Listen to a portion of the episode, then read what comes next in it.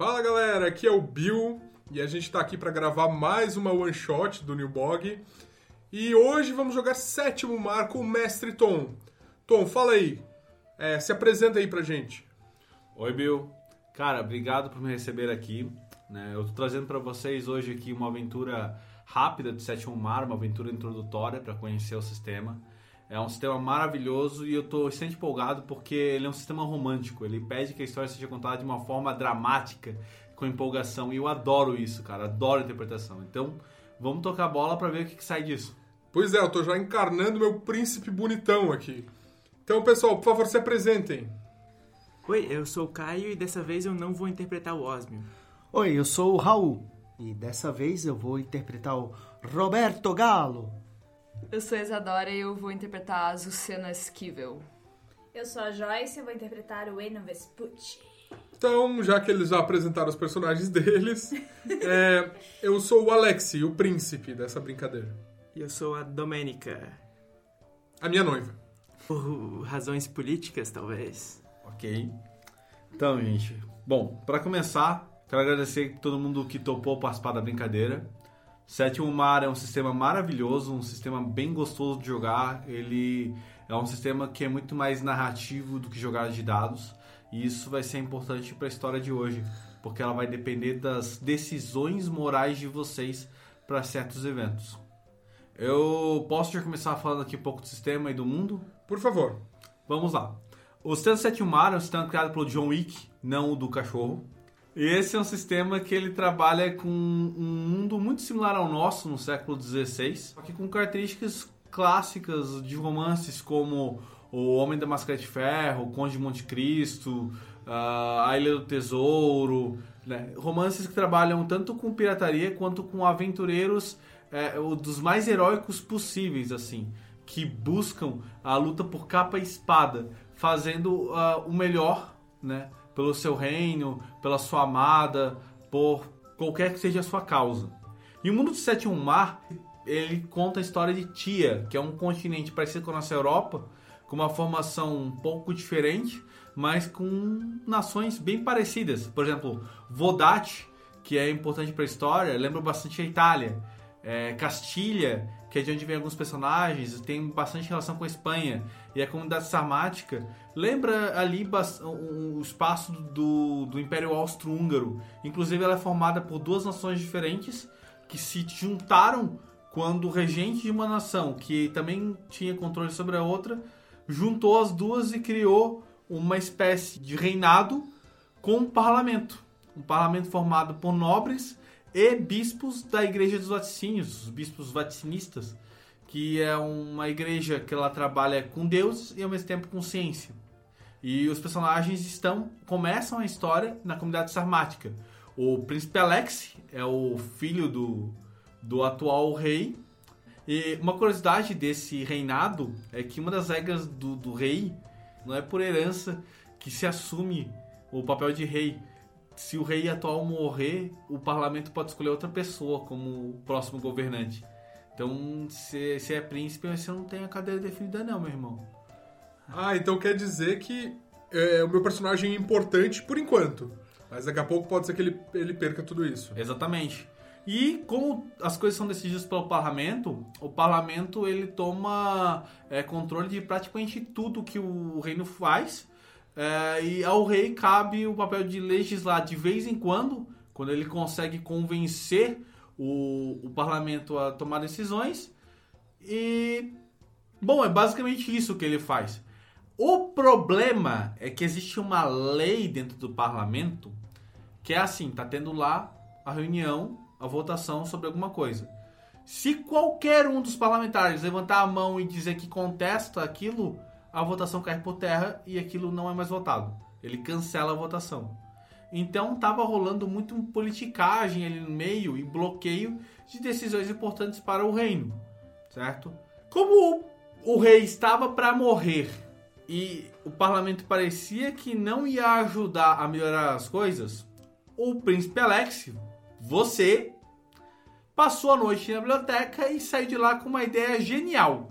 Tem uma coisa que o rei pode fazer que vai permitir criar uma- um caos tão grande no, no reino que, bom, basicamente os parlamentares vão ser obrigados a tomar ah, alguma atitude, porque é a única coisa que o rei pode fazer que eles não podem bloquear, que é o rei pode dar título de nobreza a qualquer membro do seu reino.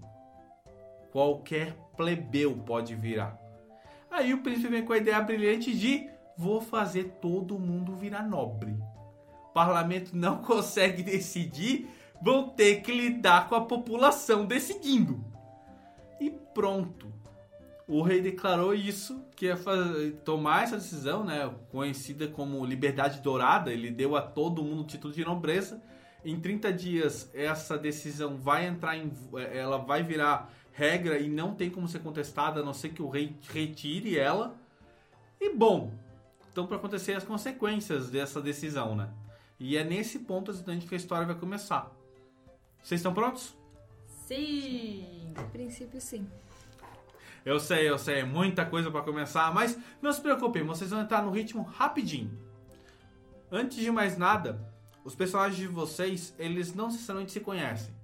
Na verdade, a, a Sucena, ela é guarda-costas do príncipe Alex e é quem ela conhece ali dentro, certo? O príncipe já havia visto antes a Domênica Vespucci, a nobre Vodatiana que tá fazendo uma visita para ele, mas a relação deles ainda é muito aquela do te conheço de um bailezinho aí. Certo dia, o príncipe tava lá esperando para ver o que, que a Liberdade Dourada ia dar. De repente, bate a porta do castelo dele, o Castelo de Vassa, e aparece uma mulher é, muito bela, com o irmão dela e um marinheiro de meia pataca, com, com chapéu de pluma. É. Alguma defesa, Roberto?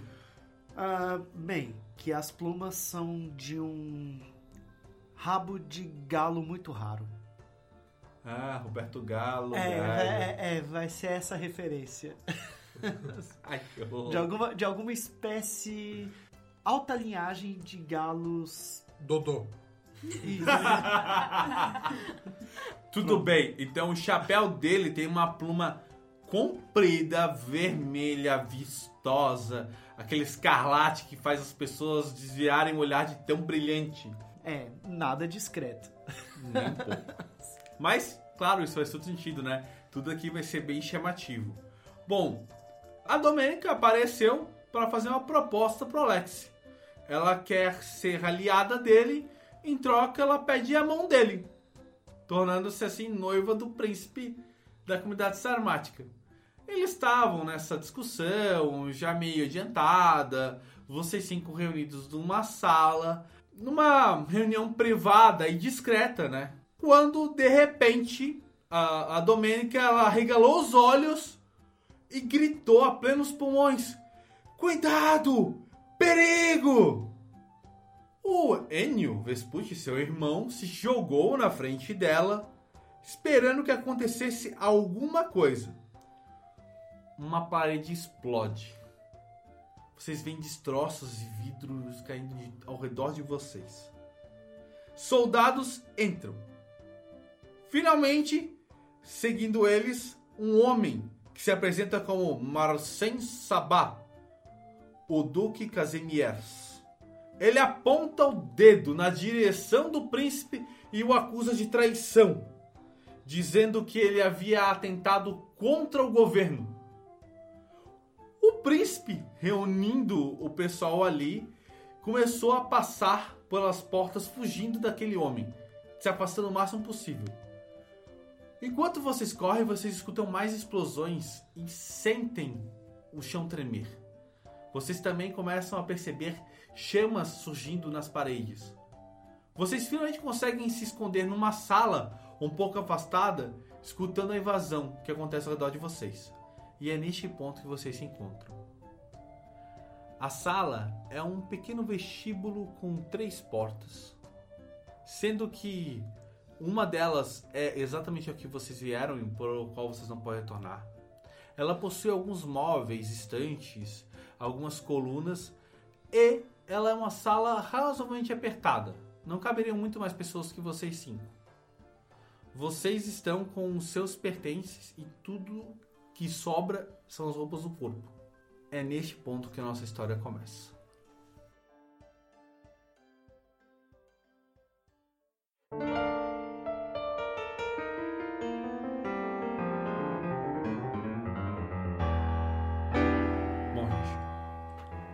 A situação é: vocês sabem que não tem muito tempo.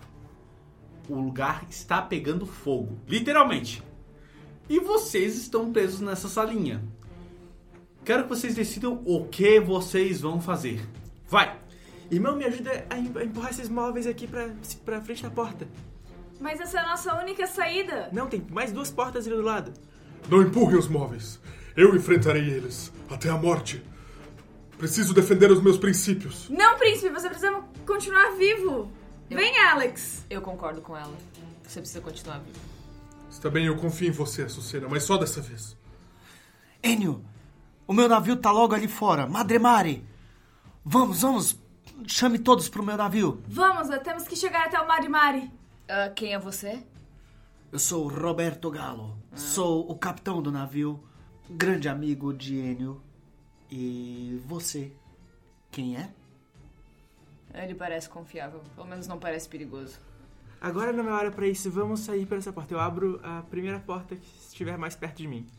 Vocês veem um corredor longo que ele provavelmente vai levar em direção à saída do castelo, pelo menos a- uma das saídas dele. Esse corredor tem algumas colunas e algumas vigas que já parece estar pegando fogo. Enquanto vocês correm por esse corredor, vocês acabam percebendo que o castelo continua sendo atacado. Vocês escutam gritos, vocês escutam luta, vocês escutam coisas quebrando e coisas caindo. Depois de passar por algumas umas passagens que vocês conseguem ver soldados, os soldados do Duque Casimiers, com as roupas dele, com as cores dele, vocês acabam passando por uma espécie de passagem apertada. E assim que vocês atravessam, vocês se dão com um salão. Esse salão é um da ponta mais é, próxima do rio do castelo e é um salão de bailes enorme que tinha sido preparado para uma festa. Então ele tem algumas mesas no meio do salão e tem algumas cadeiras também espalhadas por ali. Ele é um salão amplo, mais largo que comprido, com um mezanino que tem uma certa altura, algo em torno de 3 metros até o mezanino e ele dá aquela sensação de amplitude. No entanto, ele só tem basicamente uma saída no andar que vocês estão, que é uma porta de folha dupla lá do outro lado. Assim que vocês passam pelas portas e chegam na ponta dos mezaninos, vocês veem surgirem lá em cima soldados portando bestas. Eu volto pra sala, olho pela janela e calculo a distância da janela até a parte de baixo, que seria o mar, certo? Você consegue ver os jardins que estão um pouco abaixo e estão próximos do rio onde está o navio. No entanto, a queda seria muito brusca e dá em cima de várias pedras. Eu olho ao redor e vejo se tem toalhas de mesa que eu possa pegar e fazer uma corda. Já que é ter um baile. Ah, a ideia das mesas é interessante. Mas enquanto você se aproxima delas, algumas setas se cravam ao seu redor. Várias delas atiradas por aqueles soldados lá em cima. Eles gritam: Eles estão aqui! Venham! Quantos soldados são? Uma quantidade razoável. Nós temos em torno de uma dúzia deles. Domênica, para trás de mim, minha prometida. Você não será afligida por essas flechas. Mas vamos evitar que todos nós sejamos afligidos. Vamos virar essas mesas e nos esconder atrás. Vocês conseguem ter uma rápida conversa. No entanto, vocês percebem que vocês estão numa situação de risco.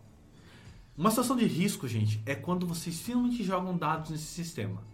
A partir de agora, vocês vão declarar as ações de vocês considerando que elas vão durar uma cena inteira. Normalmente, o risco ele é feito individualmente. Cada um declara assim: "Ah, eu quero fazer tal coisa" e o risco se resolve. Mas como vocês estão diante de vários inimigos atirando e vocês estão em grupo, podendo agir juntos, vocês estão no que a gente chama de sequência de ação. A sequência de ação funciona da seguinte forma: eu vou dar os elementos que vocês vão encontrar na cena, vou dizer a vocês coisas que podem vir a ser utilizadas ou são importantes para alguma coisa, vocês vão declarar seus métodos, jogar os dados e aí, considerando quem tem mais dados, vai se resolvendo. Parte importante: eu vou dizer a vocês qual é o risco geral que todos vão sofrer. E esse risco ele realmente é compartilhado por todos vocês, podendo ser resolvido aqui e ali para ajudar vocês. Outra coisa importante, não necessariamente o método que vocês declararam é o que vocês vão seguir. Ele pode acabar vindo a mudar de acordo com coisas que forem acontecendo. Se, por exemplo, o Roberto for o primeiro a agir e ele fizer algo que mudar a ação do Alex, ele pode mudar o método dele. Vai haver um custo. Porém, esse custo pode ser resolvido. E vamos resolvendo as coisas aqui. Certo? Certo. Então, gente, para começar, a cena é a seguinte: vocês entraram no salão, vocês viram o pessoal com as bestas e o Enio correu até uma das janelas para procurar por uma fuga. Quando ele foi puxar a toalha da mesa para preparar uma corda para lançar pela janela, setas se cravaram nele e ele teve que dar um pulo para trás para não ser atingido. É esse nesse momento vocês perceberam, vocês precisariam tentar passar por esse pessoal ou tentar derrubá-los de alguma forma, vocês têm que fazer algo para impedi-los. O salão é amplo. De um lado até outro, vocês têm cerca de uns 15 metros de corrida. A porta lá do outro lado, vocês sabem que vai tirar vocês de problema do pessoal que está ali em cima. No entanto, para chegar até lá, vocês vão se expor. Vocês podem tentar voltar também. Mas como o castelo está ruindo, vocês não têm muita chance de achar outra saída. Por fim, vocês podem tentar atravessar essa única janela. No entanto, para abri-la, vocês vão ter que enfrentar os, é, esse pessoal que tem ali. É, qual é a altura desses mezaninos em que eles estão? Do mezanino até o chão tem 3 metros de altura. Né? Uma pessoa caindo se machucaria. Bastante. A partir de agora, cada um vai descrever o seu método no geral. Vou pedir que vocês ignorem os métodos uns dos outros, ok? Porque as declarações que vocês fizerem vai ser a declaração do que vocês querem. Não necessariamente a cena vai realmente executar dessa forma. Essa é a grande questão da sequência de cena, da sequência de ação. Vocês vão declarar suas ações, vou estipular os métodos e depois que todo mundo tiver estipulado os métodos, os dados vão ajudar a definir como vai acontecer o processo. Certo? Então vamos lá. Domênica, qual é a sua ideia de sequência de ação? Eu quero utilizar a minha ubris para ser arrogante com os vilões. E eu quero pensar que eles, é, mesmo querendo, não vão conseguir derrotar essas pessoas aqui de, de espírito heróico que estão andando comigo. Então, com isso, eu quero ganhar um ponto heróico para poder usar a minha habilidade de vaticinista de puxar pessoas. E eu quero, já que eu tenho esses é, brutamontes na, no meu campo de visão, eu quero puxá-los e derrubá-los do mezanino para que eles se machuquem e a gente possa correr por eles e chegar a salvo no navio. Olha, uma ideia interessante. Agora vamos aqui resolver umas questões. Em primeiro lugar, achei legal você falar da sua ubris, né? Todos vocês têm uma virtude e uma ubris. A virtude é a característica positiva de vocês e a ubris é negativa. No caso, a Domênica, sendo uma pessoa nobre e de Vodate, ela é arrogante, certo? Você não precisa declarar que vai fazer essa ubris. Na sua interpretação, você vai colocá-la. Você pode ganhar esse ponto heróico, realmente, nesse momento. Se você for arrogante, eu vou te passar isso. No entanto, você não precisa disso para ativar a sua, é, sua habilidade de sortílega, né? Que não é vaticinista, tá? É uma habilidade de feitiçaria que você tem. Por quê? Porque todos vocês começam a sessão com três pontos heróicos. Então eu vou lhe entregar seus pontos heróicos para você utilizar durante o jogo e você vai poder gastar um desses para fazer a sua ação, certo? Certo. Beleza. A Domênica vai tentar atraí-los para fazê-los vir até, até embaixo e assim é, conseguir a liberdade para chegar até o outro lado. Eu achei legal. Vamos, vamos preparar os outros métodos e daí eu já vou te distribuir os seus dados. Alex, qual é a sua ideia de ação? Bom, eu quero saber o seguinte: se tem uma panela bem grande, assim, tipo uma paejeira em cima da mesa. Olha, eu posso te dizer que não tem uma panela, mas você tem um daqueles vasos ornamentais onde seriam colocados frutas mais tarde para uma reunião e que você acha que é um tamanho apropriado. Perfeito. O que o Alex vai fazer é pegar esse vaso, derrubar tudo que tem em cima dele e vai girar com esse vaso algumas vezes. Depois de girar três vezes e conseguir bastante velocidade, ele vai arremessar esse vaso na direção dos homens para tentar atrapalhar eles, que eles caiam e não consigam mais disparar setas. Hum, legal, legal. Bem interessante. Gostei dessa também. Achei bem interessante. Já volto pra ti, tá? Muito bem. Enio, qual é a ideia, meu amigo esgrimista? A sala tem cortinas? Olha, tem um par de cortinas para a janela grande ao seu lado. Tem cortinas próximas que fazem uma divisão atrás do mezanino para deixar um ambiente mais discreto. E tem de onde vocês passaram agora. Então, sim, tem algumas cortinas. Eu estou próximo de uma dessas cortinas. Perfeito. Eu pego minha espada de esgrima, corto ela o mais alto que eu consigo, olho pro Roberto, pego a ponta e tento distrair as pessoas que estão no mezanino para que acertem ele e não a vida das suas pessoas amadas. Opa, você vai atrair pra você o. t- Ah, gostei disso. Achei bem interessante. Heróico, heróico. Bem heróico. Açucena. Tem bandejas na sala? Olha, assim como tem a, a fruteira do Alex, tem várias bandejas em cima da mesma. Aquelas bandejas simples de metal, sabe?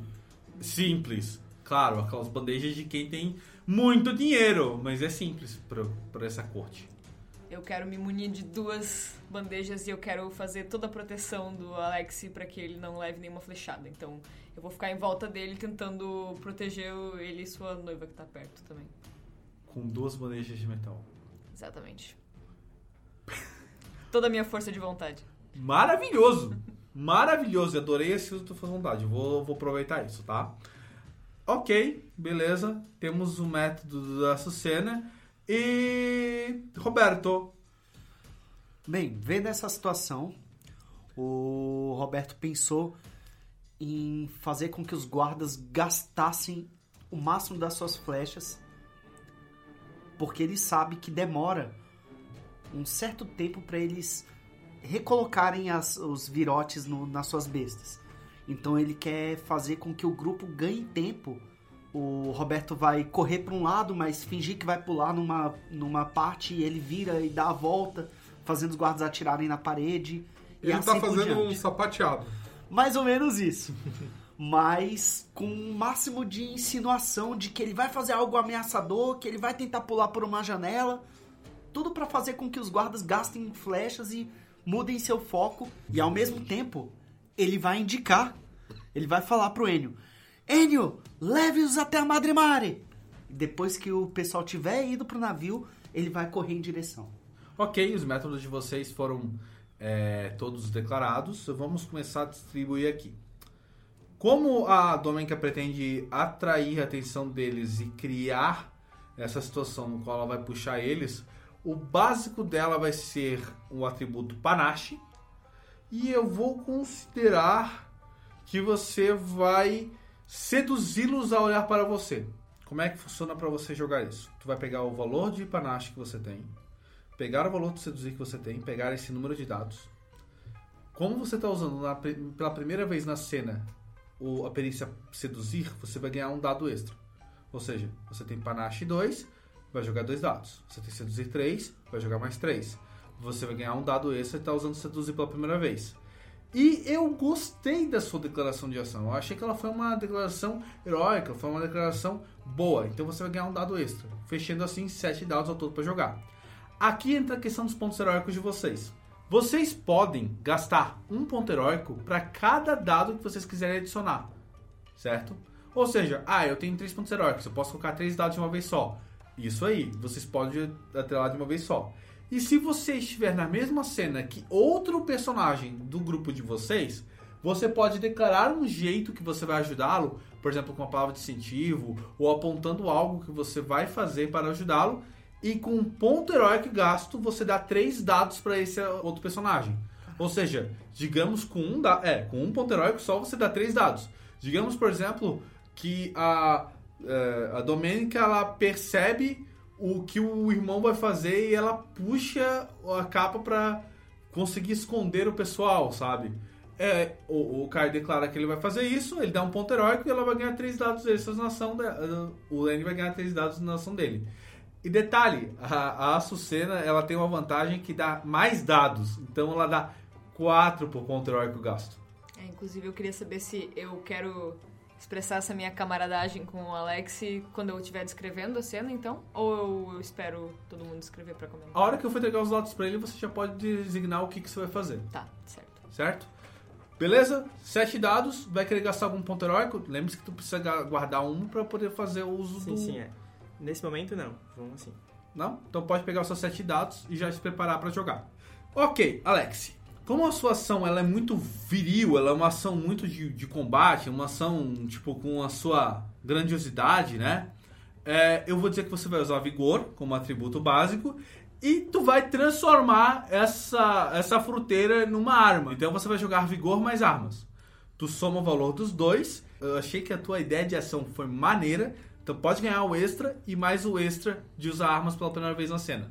Mais uma coisinha, eu sou grande e eu acho que arremessar uma fruteira é uma coisa que quanto maior você for, mais fácil fica. Então pode ganhar o seu bônus do, do grande. Tá, beleza então. São quatro de vigor, quatro de armas, mais três daí do caso. Um do grande, um por ser a primeira vez que eu uso armas, e um porque o mestre gostou da minha ação. Isso aí, 11 dadinhos, maravilha. Ok. Eu ia Olha. adicionar mais alguns, mas acho que não precisa, né? Tá tudo Olha, assim, eu- eu- depois que vocês jogarem pela primeira vez esses dados, vocês vão entender como funciona. Existem situações que vocês jogam muito dado e ainda dá pouco resultado. Mas eu já chego na parte de, de explicar isso, ok? Aí eu vou dar mais uma brecha para quem quiser decidir usar ponto heróico ou não. Enio, claramente é um caso de panache. Você quer atrair atenção para você. Você vai usar toda a sua postura de esgrimista para dizer para eles: olhem para mim, caramba. E como você está intimidando eles a olhar para vocês, intimidar vai ser a perícia necessária, certo? É, você pega o valor desses dois. Achei sua ação extremamente suicida, digo. muito boa para você fazer. Heróica! Heróica! Tem nome pra isso. Perfeita, heróica. Então você pode ganhar o dado extra e o dado de estar usando intimidar pela primeira vez na cena. Eu então estou ganhando panache, que são quatro dados, Uhum. mais três dados de intimidar e um dadinho porque o mestre é legal. E tá usando pela primeira vez o panache na cena, ou intimidar na cena, então você ganhou o dado extra. Fechando assim nove dados ao todo. Nove dados. Vamos lá. Vocês estão bem de dado pra começar. Açucena. Sendo a ninja que ela é, ela vai ficar girando aquelas bandejas, né, chamando atenção.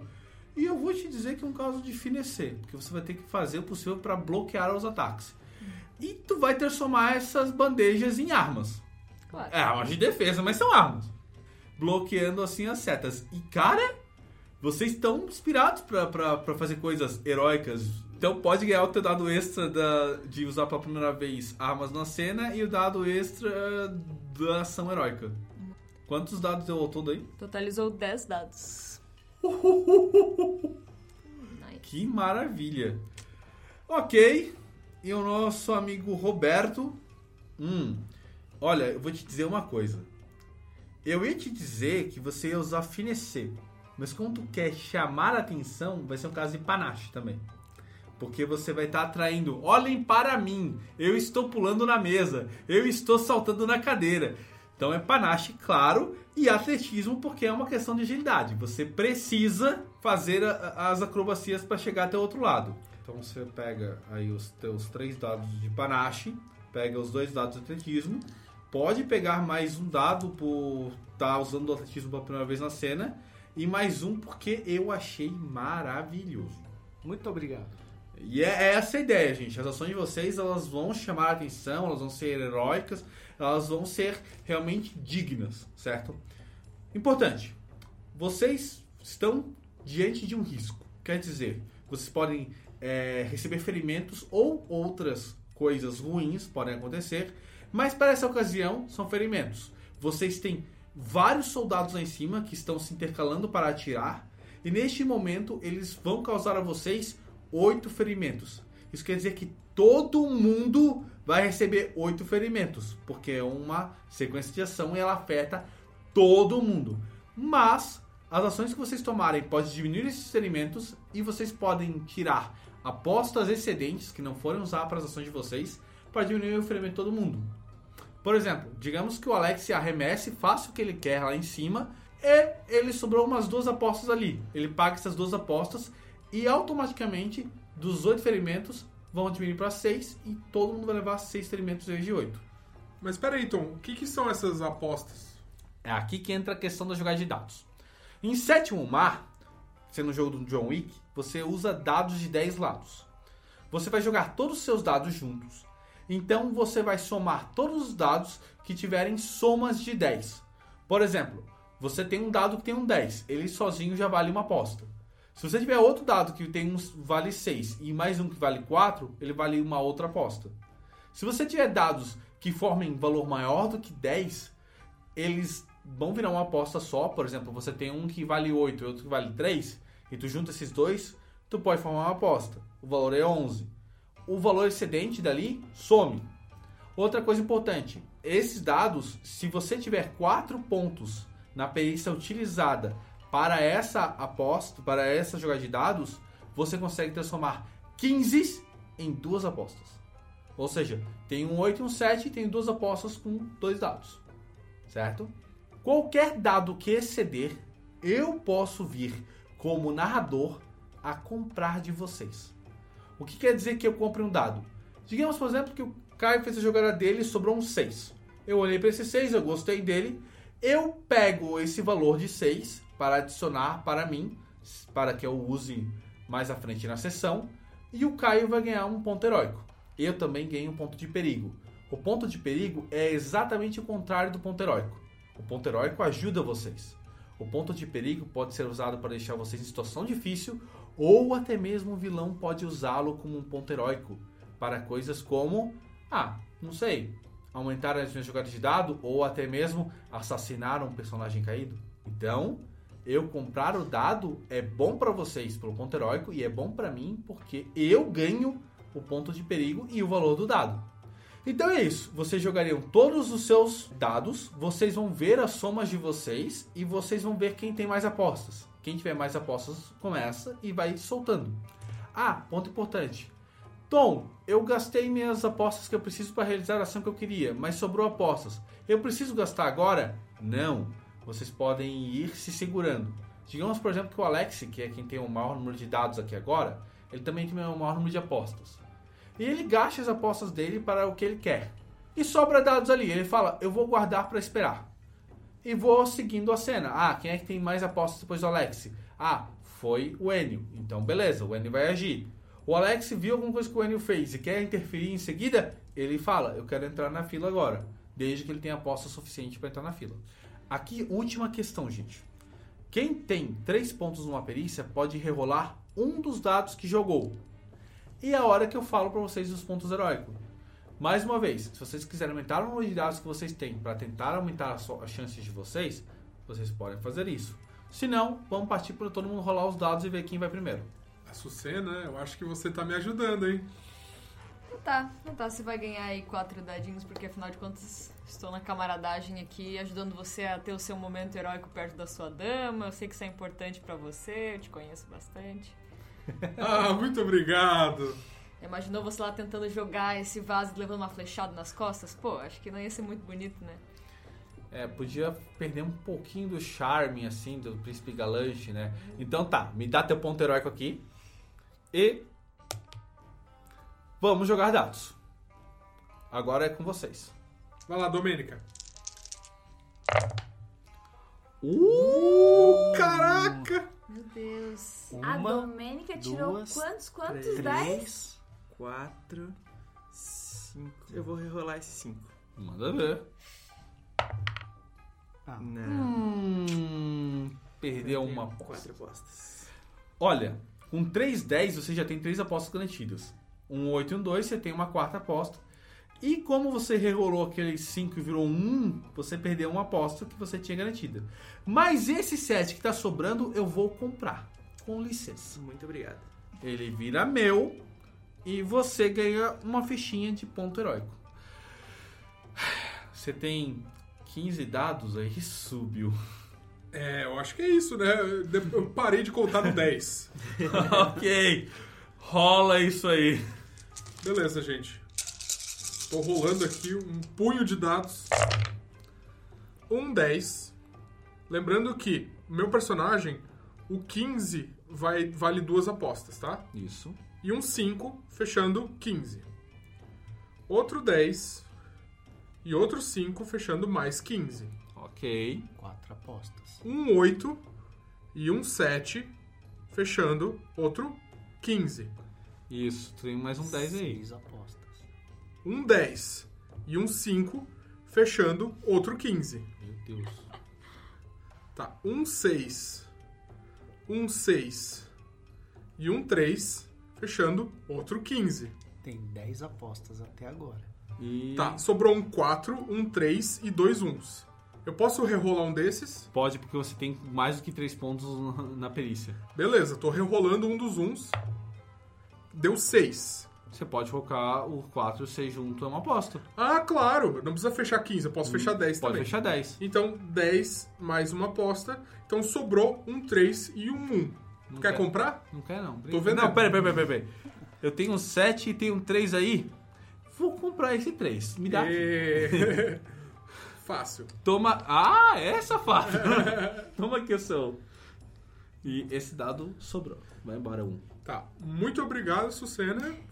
Teu- Teus dados foram maravilhosos. Vamos ver. 11 apostas. Senhor. é. é, Você, você conseguiu. Você, bateu a meta. Né? E ultrapassou a meta. Agora a gente vai dobrar, né? Ok, vai lá, Enio. Tá, tá depois dessa desumilde aí. Eu tô até com medo de jogar os dados agora. Enio, tu tem quanto na tua perícia? Três. Então tu vai poder rerolar um dado, né? Uhum. Tem dois uns aqui que eu tô vendo. Tu quer rerolar um deles já? Quero. Virou Ok. um 5 esse um. Boa. Tem um 8 e um 2 aqui. Um 5, um 5. Fechou 10. Perfeito. 9 e um 1. Fechou 10. Olha só como um pode ser bem-vindo, gente. Um 5 mais um 6. Deu 11. É, passou de 10, tá bom. E um 8 mais um 3. E fechou uma, duas, três, quatro, cinco apostas. É isso, galera? É isso aí. Cinco, Cinco apostas. apostas. Tá bem, tá bom na fila. Olha só, viu? Meu ato suicida, quer dizer, heróico, funcionou. Maravilha. Açucena. Vamos lá. Porra! Um 10, então Já tem uma. uma aposta. Um 8 e um 2, mais uma aposta. Vou, Um quatro. vou, vou perguntar, quantos pontos você tem na sua perícia? 3. Pode rolar um dado, então. É, vai ser aquele 1 ali. Virou um 6. Um 4 e um 6, dá mais uma aposta. Por enquanto eu tenho 3. Um 5 e um 5. 4 apostas. Isso. Muito bom. Então, Hum, sobrou um 8, um 6 e um 3. Vou juntar esse 8 com esse 3. eu vou comprar esses seis. Me dá. Ah, ok. É, é todo seu. Deixa eu te dar aqui uma fichinha. 5 apostas pra mim. Porra, vocês estão bem hoje. Achei muito pouco. Viu? Acordar no frio dá boa sorte. Nem fala. Vamos lá. dando frio todo dia agora. Ô, Robertão, quantos dados você tem aí? Sete. Roberto Galo tem sete dados, o número da sorte. Bem, na perícia, infelizmente, eu só tinha dois. Então é isso aí. Então, vamos lá. Eu tenho um 6 e um 4 já tem uma aposta, um 5 e um 8 tem outra aposta, um 6 e um 7. É, então eu só tenho, infelizmente, três apostas e um, um sobrando ali. Tô de que boa, o obrigado. narrador não quer comprar. Não, pô, um é uma merreca, né? Vou te dar um ponto heróico por um 1. Bom, considerando que ele tem humildes 11 apostas, o Alex é o primeiro. O que vocês precisam para realizar as ações de vocês? Por exemplo, para conseguir realizar a ação do Alex de arremessar aquela bandeja lá em cima, eu vou considerar que são três apostas.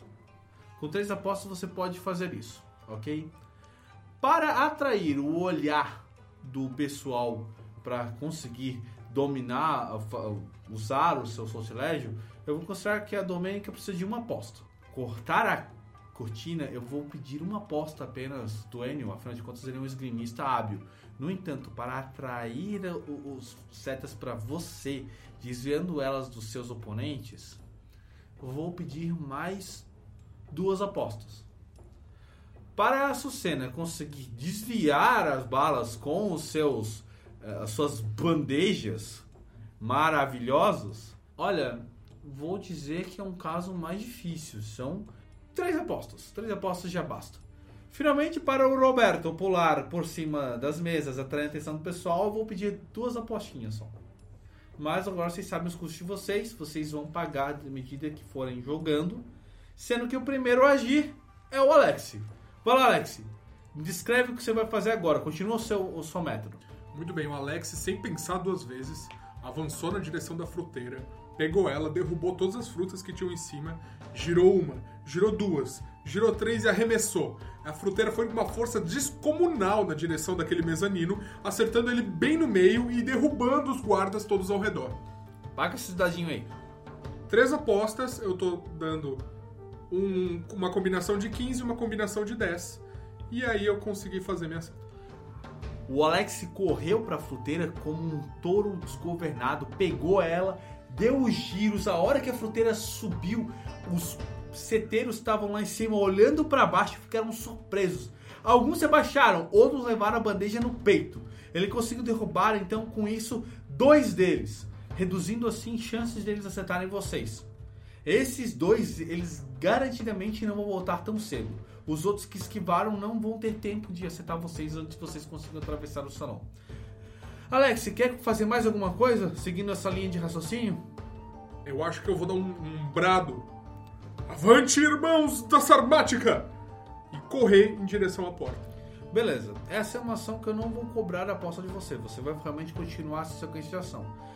Você quer gastar alguma coisa das apostas que você tem sobrando para diminuir mais dano ou você quer esperar um pouco? Eu quero. Eu quero que esse meu brado, essa minha ação corajosa, faça com que eles pensem duas vezes e não disparem assim no momento que eles estavam prontos para disparar, fazendo com que essas setas não nos acertem com tanto com tanto vigor. Beleza, você tem combinações de 15, 15, 15, 15. Quantas Isso. combinações de 15 você vai me entregar para isso? Então, Tom, eu quero reduzir o resto do dano, porque tá me sobrando aposta pra caramba aí. Beleza, vai ser a primeira vez que isso vai acontecer comigo. Vai ser interessante. Vamos lá, paga quatro apostas aí para reduzir o resto do dano. Quatro, então me sobraram quatro apostas. Beleza. Com o brado do Príncipe Alex e a corrida dele, o pessoal que tava lá em cima ficou claramente perturbado. Quando ele lançou o disco lá em cima, isso fez com que o pessoal ficasse tão surpreso que eles vão demorar um pouquinho para reagir. Mas eles não são os únicos que oferecem perigo para vocês. Tão logo o Príncipe Alex se tocou na corrida, vocês escutaram aquele BAM! E a porta atrás de vocês explodiu, com a entrada de mais alguns soldados que avançam com as armas em punho. Estes soldados não usam apenas bestas, eles também usam espingardas, que são extremamente perigosos. Vocês percebem o suficiente deles entrar para causar mais oito ferimentos em vocês. E agora vocês não têm mais chance de retornar, vocês só podem avançar. Como você tem quatro apostas, Bill, eu vou deixar o Alex poder interferir quando baixar de 5 para 4, ok? Tá bom. Beleza. Continuando, quem tem cinco apostas tem o Enio. Agora você não tem mais aquele pessoal lá em cima para você distrair. Você tem o pessoal nas suas costas. Pois então, eu tô com um pedaço de tecido na mão. Você vai cortar o tecido, custa uma aposta. Vai pagar? Peraí, peraí, agora teve uma mudança no cenário. Deixa eu pensar aqui. Entraram pessoas com espingarda. Não parece tão mais interessante distrair eles com um pedaço de pano. Uhum. Então. Eu olho pro Roberto. Eu e o Roberto, nós somos amigos de longas aventuras passadas que nos reencontramos recentemente. E falo: Roberto, puxe comigo! E vejo se ele compra essa ideia. Se você vai postergar a sua ação, vamos ter que esperar chegar na vez do Roberto. Tudo bem pra você? De qualquer forma, você vai ter que cortar a cortina. Já cortei a cortina, já gastei aqui uma aposta. Beleza, cortou a cortina. Você foi lá, puxou uma cortina, desferiu um golpe com o seu florete? Rapieira. Ótimo. Pegou a rapieira, puxou, deu aquele corte estilo zorro, sabe? Que a cortina veio caindo. Olhou pro Roberto, fez a sua declaração e se preparou para atacar os caras. Como você vai manter o método, não vou pedir para você pagar apostas extras. Você só mudou o seu alvo. Vocês percebem? A cena ela vai mudando de acordo com vocês vão agindo. E isso pode fazer que vocês acabem mudando o jeito que vocês vão agir ou não. Como de qualquer forma você vai fazer o que você falou, eu vou pedir duas apostas para você ir se adiantando. Mais à frente, se o Roberto quiser mudar um método para te ajudar, vai ter um resultado mais interessante, né? De qualquer forma, com essas duas apostas que você pagou, você conseguiu bloquear a ação de alguns deles, né? Alguns dos homens com espingarda tudo mais. Tirando assim um dos oito ferimentos que estariam vindo por aí, sobrando assim sete. Você tem ainda duas apostas. Você quer usá-las para bloquear mais gente ou quer Eu acho que vou deixar elas aqui pra ver qual vai ser a atitude do Roberto. Ótimo. Sendo assim, quem continua na escada de 5 é a Açucena, que agora tem um novo pessoal para impedir. Como o seu príncipe já saiu correndo na outra direção, você vai fazer alguma mudança na sua atitude? Vai manter a mesma? Bom, eu já vi que ele tá um pouco mais seguro relacionado com o pessoal da, da espingarda, tá meio longe. Eu já protegi ele, né? Então eu já vou pegar minhas três. Foram três? Três apostas para As três proteger. apostinhas foram gastas, agora tem só duas. Eu vou querer. Tem algum careca com uma espingarda? Tá, claro que tem. Sempre tem, né? Sempre tem um careca com uma espingarda. Sempre tem o careca. Ele, o, o, o que ele não tem de cabelo, ele tem de bigodão. Sabe, aquele- Hum. sabe aquele bigode vistoso que chega a fazer a pontinha pra cima, tipo um chifre de, de boi? É esse cara que tem ali no meio. Ou seja, um sargento pincel. o sargento pincel. Perfeito. Não, já que eu tô com as minhas duas bandejas, uma vai na testa do careca e a outra vai na canela do cara do lado.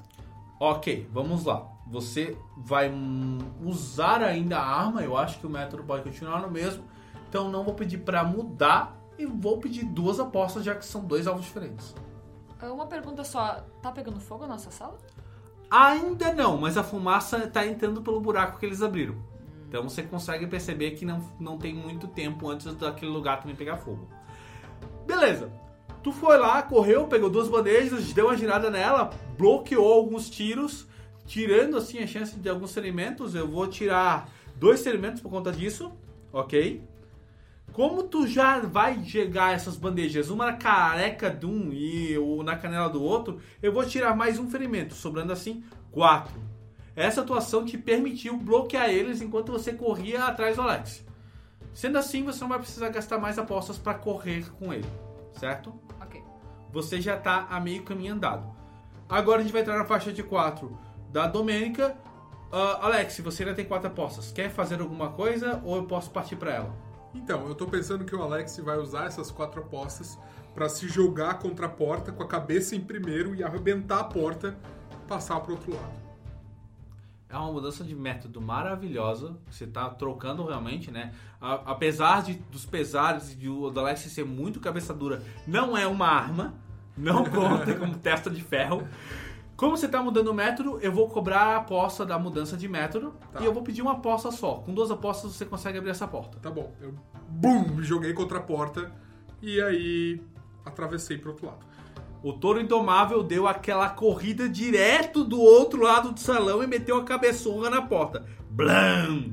Empurrando, esgaçando ela e permitindo que ela estivesse aberta para vocês passarem em seguida.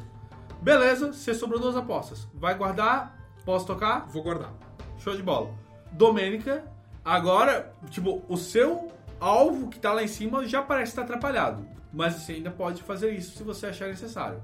Então, eu quero gastar uma aposta pra sentir o ambiente ao meu redor e ver todos os arcanos daquelas pessoas que estão nos atacando. Então eu quero é, ver como é que é, os fios do destino se encaixam com eles e sabendo disso eu quero mudar então de planos e fazer uma outra coisa. Beleza, paga a sua aposta para ativar a sua, sua feitiçaria, né? Ativar a sua estrela. No momento que você ativou a feitiçaria, você consegue ver os fios do destino correndo pela sala. Eles cruzam entre um e outro. Você consegue ver pelo canto dos olhos os fios que unem, por exemplo, a, a, Sucena e o Alex, você consegue ver os fios que unem o Enio e o Roberto. No entanto, como teu foco é aquele grupo, é deles que salta como uma carta de tarô a imagem que representa a guerra vindo desse pessoal. Eles claramente têm ligação com a guerra. Como um grupo, eles significam violência. Eles querem derrubar vocês. Você tem certeza que muito dificilmente eles mudariam de lado, por exemplo.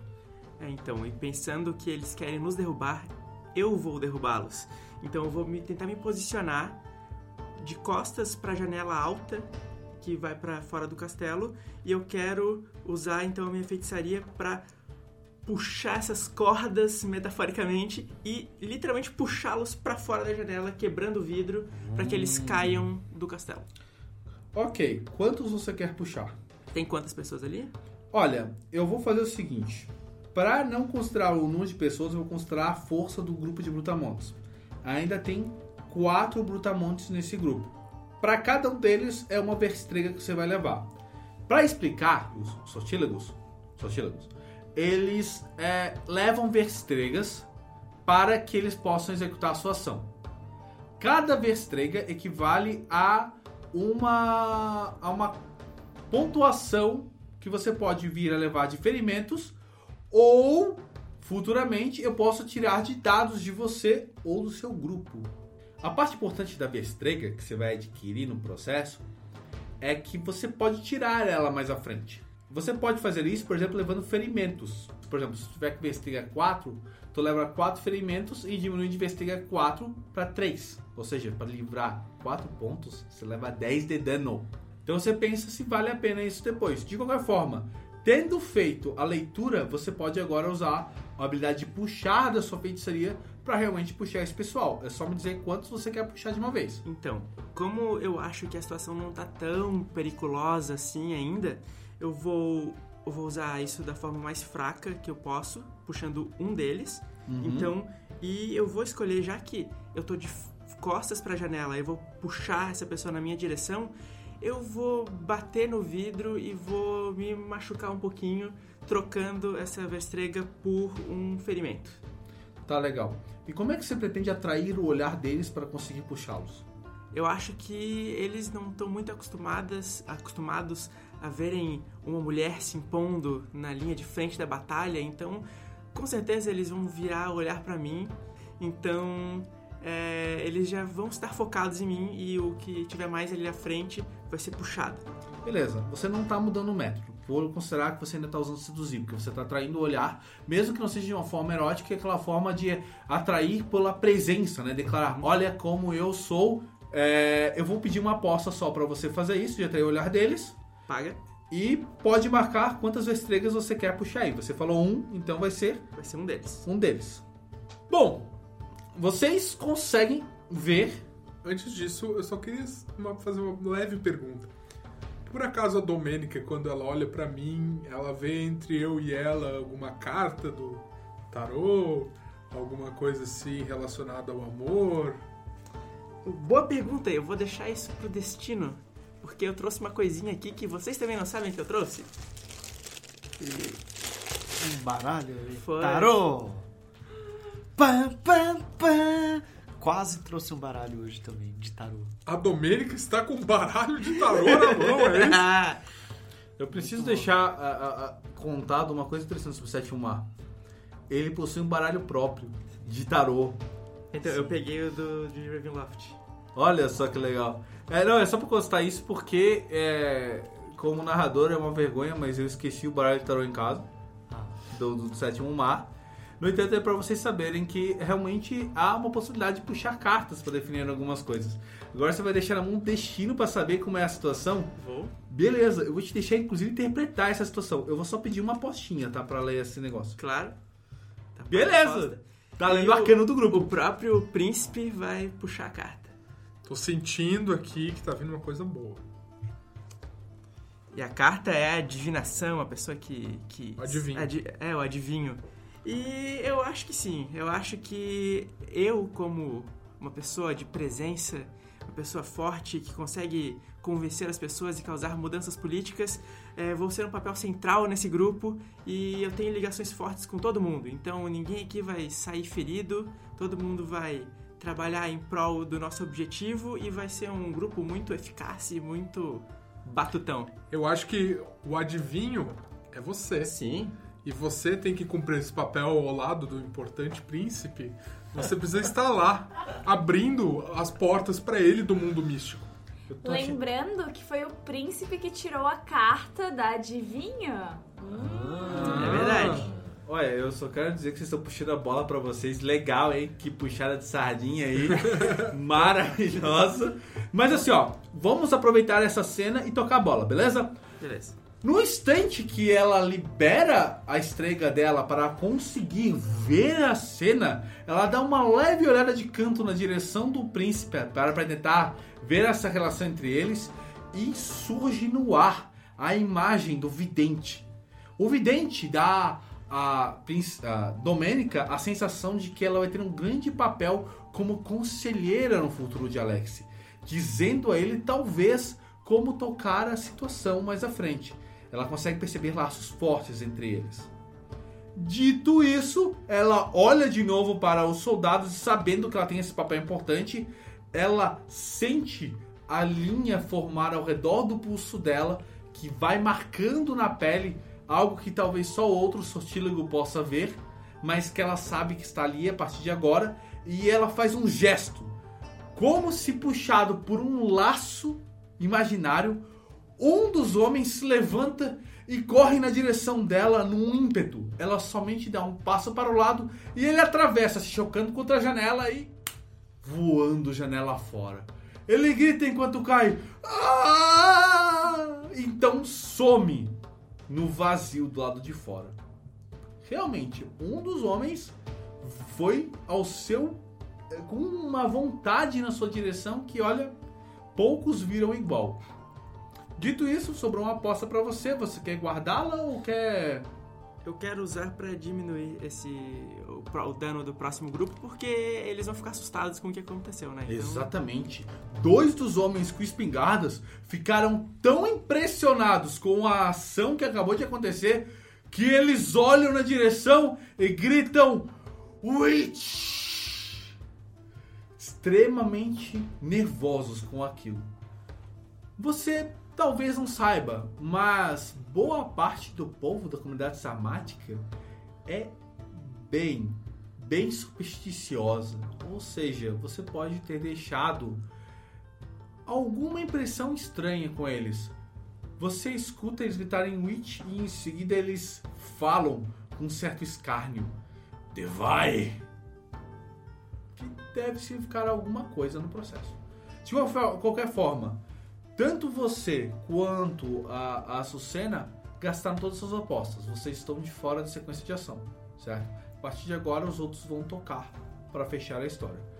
Beleza, agora quem tem três apostas é o Roberto, né?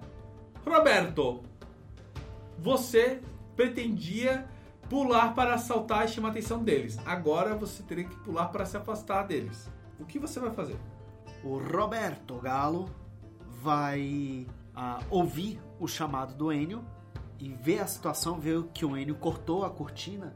Ele vai aproveitar, correr em direção ao Enio, pegar uma ponta da cortina e naquela ideia toda de dança que ele tinha pensado em fazer para atrair os tiros, para fazer eles ainda se confundirem, né, os guardas confundirem para onde vão atirar e gastarem as balas, ele vai falar pro Enio: Pegue a outra ponta. Vamos embrulhá-los. O Enio pega a outra ponta.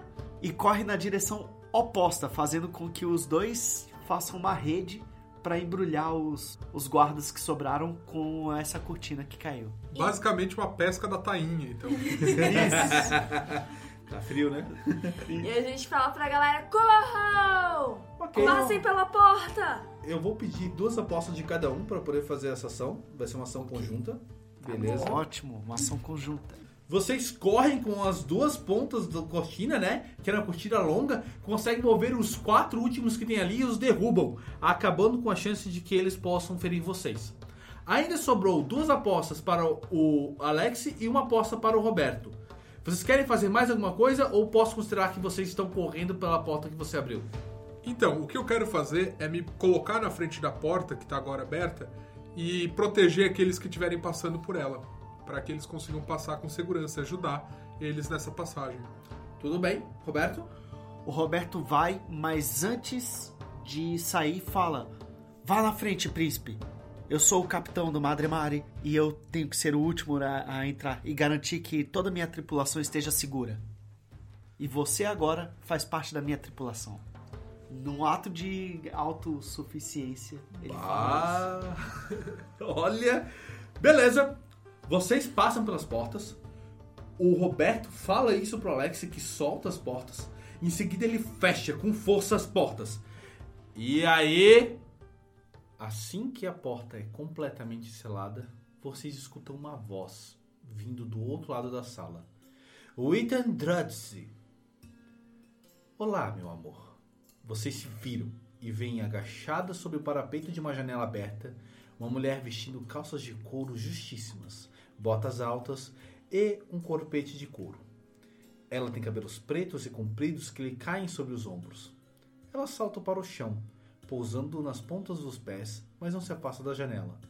Parece ligeiramente apreensiva, mas faz um grande esforço para mostrar tranquilidade. Ela sorri para vocês.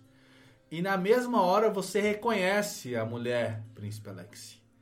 É a gata negra, digo, Stera Sabá, filha do Conde Casimiers, e aquela que vem tentando casar com você há cinco anos. Você sabe que ela eh, e o pai não são totalmente chegados, mas ela ainda assim é uma mulher complicada. O nome dela é Estela? É isso? Terra Sabá. Estera. Ela ergue a mão. Tem uma proposta a fazer. Ela disse com uma voz rouca e provocante. Não sei o que meu pai está tramando, mas sei muito bem como ele é. Os interesses dele geralmente seguem na mesma direção que os meus, mas não dessa vez, imagino. Deixem-me ir com vocês, eu posso lhes ajudar. Neste instante, ela olha para você esperando por uma resposta, e é você que vai me dar a resposta. Estera. É bom vê-la novamente, mas. Eu não posso mais casar com você. Você deve saber que agora estou prometido para Domênica. Tu vê o rosto dela dar aquela pequena repuxadinha, num talvez um sorriso, algo assim. Não estou pedindo sua mão em casamento de novo, Alex. Uma mulher sabe quando é rejeitada. Estou dizendo que posso lhes ajudar desde que vocês concordem com isso. Concordar com o quê? Me conte o seu plano. Posso distrair os homens para vocês enquanto tentam fugir. E nos encontraremos em seu barco. Ela olha para o Roberto. Domênica? Eu estou um pouco desconfiada dessa conversinha dela, ainda mais eh, toda essa situação acontecendo em volta da gente. Eu acho que ela tá mentindo, eu sinto alguma coisa. O que você quer dizer com isso? Eu quero dizer que eu tenho uma virtude de ser lúcida. E eu consigo identificar quando as pessoas estão mentindo ou não para mim. Bom, como a sua virtude, um tanto roubada, por sinal, te permite sentir aquele comichão quando as pessoas estão mentindo, você fica talvez um pouco surpresa ao perceber que a mulher está sendo realmente sincera. Ela talvez tenha segundas intenções, mas ela fala sério em ajudá-los. E ela parece estar desesperada por uma resposta rápida. Então tem que ser dada agora. Eu puxo a mão dela e falo: Eu já decidi por nós. Vamos lá. Você pode nos ajudar. Ela olha pra você, pega sua mão, agradece. Minha cara, eu preciso ajudar vocês a fugir antes disso. Passem pela janela, pulem lá para baixo e corram até o navio. Eu encontrarei vocês lá. Sabem que a distância até o navio não é muito grande, mas é o suficiente para os homens de meu pai atrapalharem. Vão. Eu confio em você, Estera. Você viu a luz, eu consigo ver isso nos seus olhos. Ela balança a cabeça, sorrindo ainda. Vocês escutam os barulhos dos homens tentando atravessar a porta bloqueada. E então, ela dá um sorriso rápido para cada um de vocês. Em especial para a Açucena. E então sai. Por uma porta lateral que vocês escutam fechar. Vocês estão num pequeno estúdio. Uma área geralmente reservada para conversas particulares e que tem alguns móveis para descanso, algumas peças de prataria e uma grande janela que dá para a rua. Vocês têm basicamente uma rota de fuga a janela. E agora? Como vocês vão fazer? Enio, abra o caminho. Pela janela. Eu vou até a janela, abro a janela, olho aquela imensa cortina, me seguro nela e salto, Beleza. sem nenhum medo do perigo. Este é um risco particular, somente você está envolvido nisso. Portanto, eu vou descrever o que acontece para você e você vai jogar os dados sozinho, certo? Bom, a cortina é longa, ela vai te dar uma boa ajuda para descer. Ainda assim, são alguns metros até o chão, então é possível que você tenha que dar aquela giradinha no corpo para poder descer. Como você é um homem bravo, um homem ágil, eu vou considerar que é um método a ser utilizado com finesse, certo? E atletismo. Ok. Lembrando que as perícias que vocês usaram na cena anterior já estão livres para serem usadas novamente com o bônus. Então, mesmo que tivesse usado eh, atletismo na cena anterior, você ainda teria acesso ao bônus. Mestre, eu quero gastar um ponto heróico pra segurar a ponta da cortina e ajudar é, o Enio a descer, dando pra ele três dados adicionais também. Perfeito! Pode já pagar o seu ponto heróico, me dá essa fichinha. Maravilha! E você vai jogar isso. Agora eu vou lhe descrever os riscos. De finese, eu tenho três dados e de atletismo eu tenho mais três dados. Certo? Então, no total, eu já estou com nove dados. Perfeito. Mais um por estar usando pela primeira vez atletismo nessa cena. Mais um porque eu gostei da ideia. Você foi bem heróico ao fazer essa ação. Uhul! Ok? Um, dois, três, quatro, cinco, seis, sete, oito, nove, dez, onze dados. Pra Maravilha. pular de uma janela. Pra pular de uma janela. É importante dizer que alguns de vocês teriam possibilidade de fazer essas coisas de forma um pouco diferente, mas o Enio ele tem aquele ar de esgrimista que ele vai fazer tudo. Calma, antes de jogar os dados eu preciso lhe alertar algumas coisas. Primeiro, você tem um risco de quatro ferimentos, porque a descida pela janela te coloca em direção às pedras. De qualquer forma, depois que você tiver passado pela janela e conseguido arrumar a corda, usando a cortina para isso, os outros vão conseguir descer normalmente. Claro, com a sua ajuda lá embaixo para dar aquele último pulinho. Tá. Eu tenho uma virtude que chama Glorioso. Ele me permite que no próximo risco, é, para determinadas apostas, cada dado pontuará uma aposta.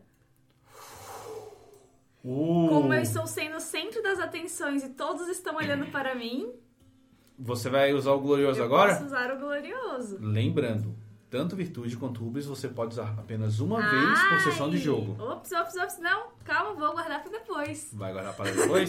Só para deixar claro que existe uma chance de você precisar disso mais tarde. É, não gasta tudo Tá pulando da salvo, janela. tá salvo. De qualquer forma, são quatro riscos que você sofreria. E eu vou colocar uma coisa. Você tem uma oportunidade nessa cena. O que é uma oportunidade? Toda vez que vocês sofrem riscos, seja uma sequência de ação, seja durante uma- um risco sozinho, vocês podem encontrar oportunidades. Eu digo para vocês quantas apostas precisa para agarrar essa oportunidade e quando vocês estiverem gastando suas apostas, vocês vão me dizer se querem ou não, certo? Se vocês vão gastar para isso ou não. Outra coisa, para fazer as ações, eu vou deixar claro quantas apostas eu preciso que vocês usem para aquelas ações. Se você disser que quer fracassar, você vai pode até jogar os dados e depois fracassar.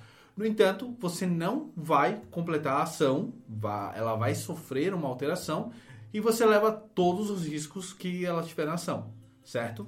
Então, o que, que você vai calcular? Você vai calcular quantas apostas você precisa para fazer a ação, que eu já vou te passar. Você calcula quantos riscos você sofre, que você pode decidir. Ah, eu não quero. Eu quero sofrer esses riscos, vou levar os quatro. Ah, eu quero pagar duas apostas para diminuir os riscos. Diminuir em dois tal. E você pode também pegar a oportunidade, né? Do tipo assim, ah, eu quero sofrer os riscos, mas eu pago a oportunidade. E assim você gasta as apostas como você quiser. Então as apostas, elas são uma forma de você decidir como a cena vai conduzir. Ok até aqui? Ok. Por isso, a ajuda que o Alex vai dar pro Enio é extremamente importante, porque você vai precisar desses dados. Beleza, são quatro riscos. Para fazer essa ação, eu vou considerar que você precisa de duas apostas apenas. Certo? Uma para pegar a cortina e se lançar pela janela, e outra para conseguir fazer aquela última cambalhota e chegar até o chão. Show? Show. finalmente você tem uma oportunidade de. Hum, eu vou dizer que é uma oportunidade de três apostas. Porque é uma coisa grandiosa que você pode acabar fazendo. Vamos lá. Opa! Opa! É, Deu bom. deu bom. Pega os seus 10 aí. Eu tenho dois 10, mais um 10 que é um 8 e um 2, Você pode rolar dados porque você tem 3 pontos de atletismo. mais um 6 e um 4. Gente, eu tirei um 9, que triste. Não tirei nenhum 1. Ah, não tem problema. Mais um 9 e um 3, um 8 e um 7. E me sobrou um 4. Então vou tentar rerolar este 4. E tirei um 9. Eu quero 9. Droga. Me dá esse 9, velho. Ah, obrigado. E pode pegar um ponto heróico por isso. Deixa eu pegar uma fichinha pra você. Eu vou te dar uma fichinha verde. Obrigada. Então foram seis apostas que ela conseguiu. Ok. Duas pra eu conseguir concluir. Uhum. E eu vou diminuir três riscos, é isso? Depende. E vai deixar passar a oportunidade? Ah, vamos arriscar, né? Mais divertido. Então tá. Me paga aí o que você vai querer gastar. Vamos lá. Paguei dois. Dois. Mais a, a oportunidade são três. Vai gastar os três? Vou usar os três. Beleza. E sobrou umzinho pra poder pagar o risco. Ok, Pagou o risco? paguei o risco. Fechou. Vocês veem o Enio se aproximar da janela, colocar a cabeça pra fora e olhar para baixo. Ele agarra a cortina do lado, olha pro Alex que segura firme a cortina e se lança pela janela em direção ao chão lá embaixo. A cortina é longa, permite que ele consiga assim ganhar alguns metros. No entanto, ele ainda precisa dar uma cambalhota para chegar até o chão pousando devagar. Assim que ele pousa, ele olha para frente e vê os homens que estão preparados esperando por alguém ir em direção ao barco, escondidos atrás das moitas, ali no jardim. Ele pega a sua, uma- a sua rapieira e desfere um golpe rápido, cortando a, a- o- a garganta de três deles, que foram pegos totalmente de surpresa. Esses homens caem ao chão, incapazes de reagir, e ele olha para cima. A única coisa que aconteceu é que no processo de descer, você acabou caindo em cima das pedras lá embaixo, né? E parte das suas pernas ficou machucada. Coisa que você vai conseguir impedir que os outros sofram. Com isso, você ganha três ferimentos. Marca aí. Esses ferimentos vão durar até o final dessa cena.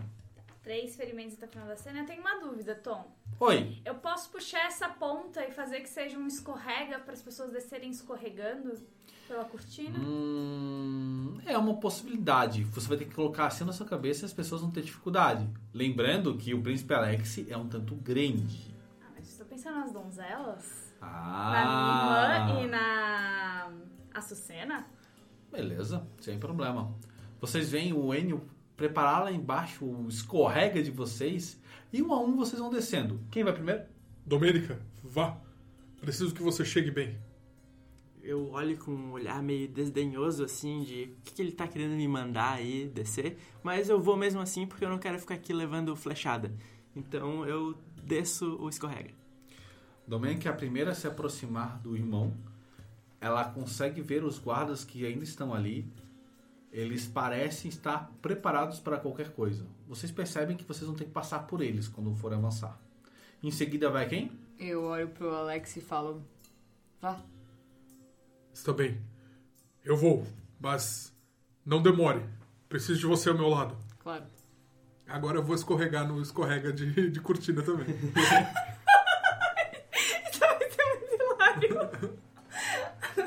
segurando pra rir. Eu achei que ela ia espirrar. Eu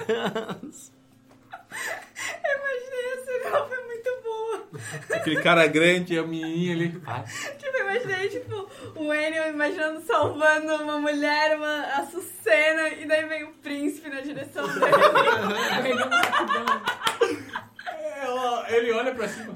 Ué. Enio, se prepara, estou indo.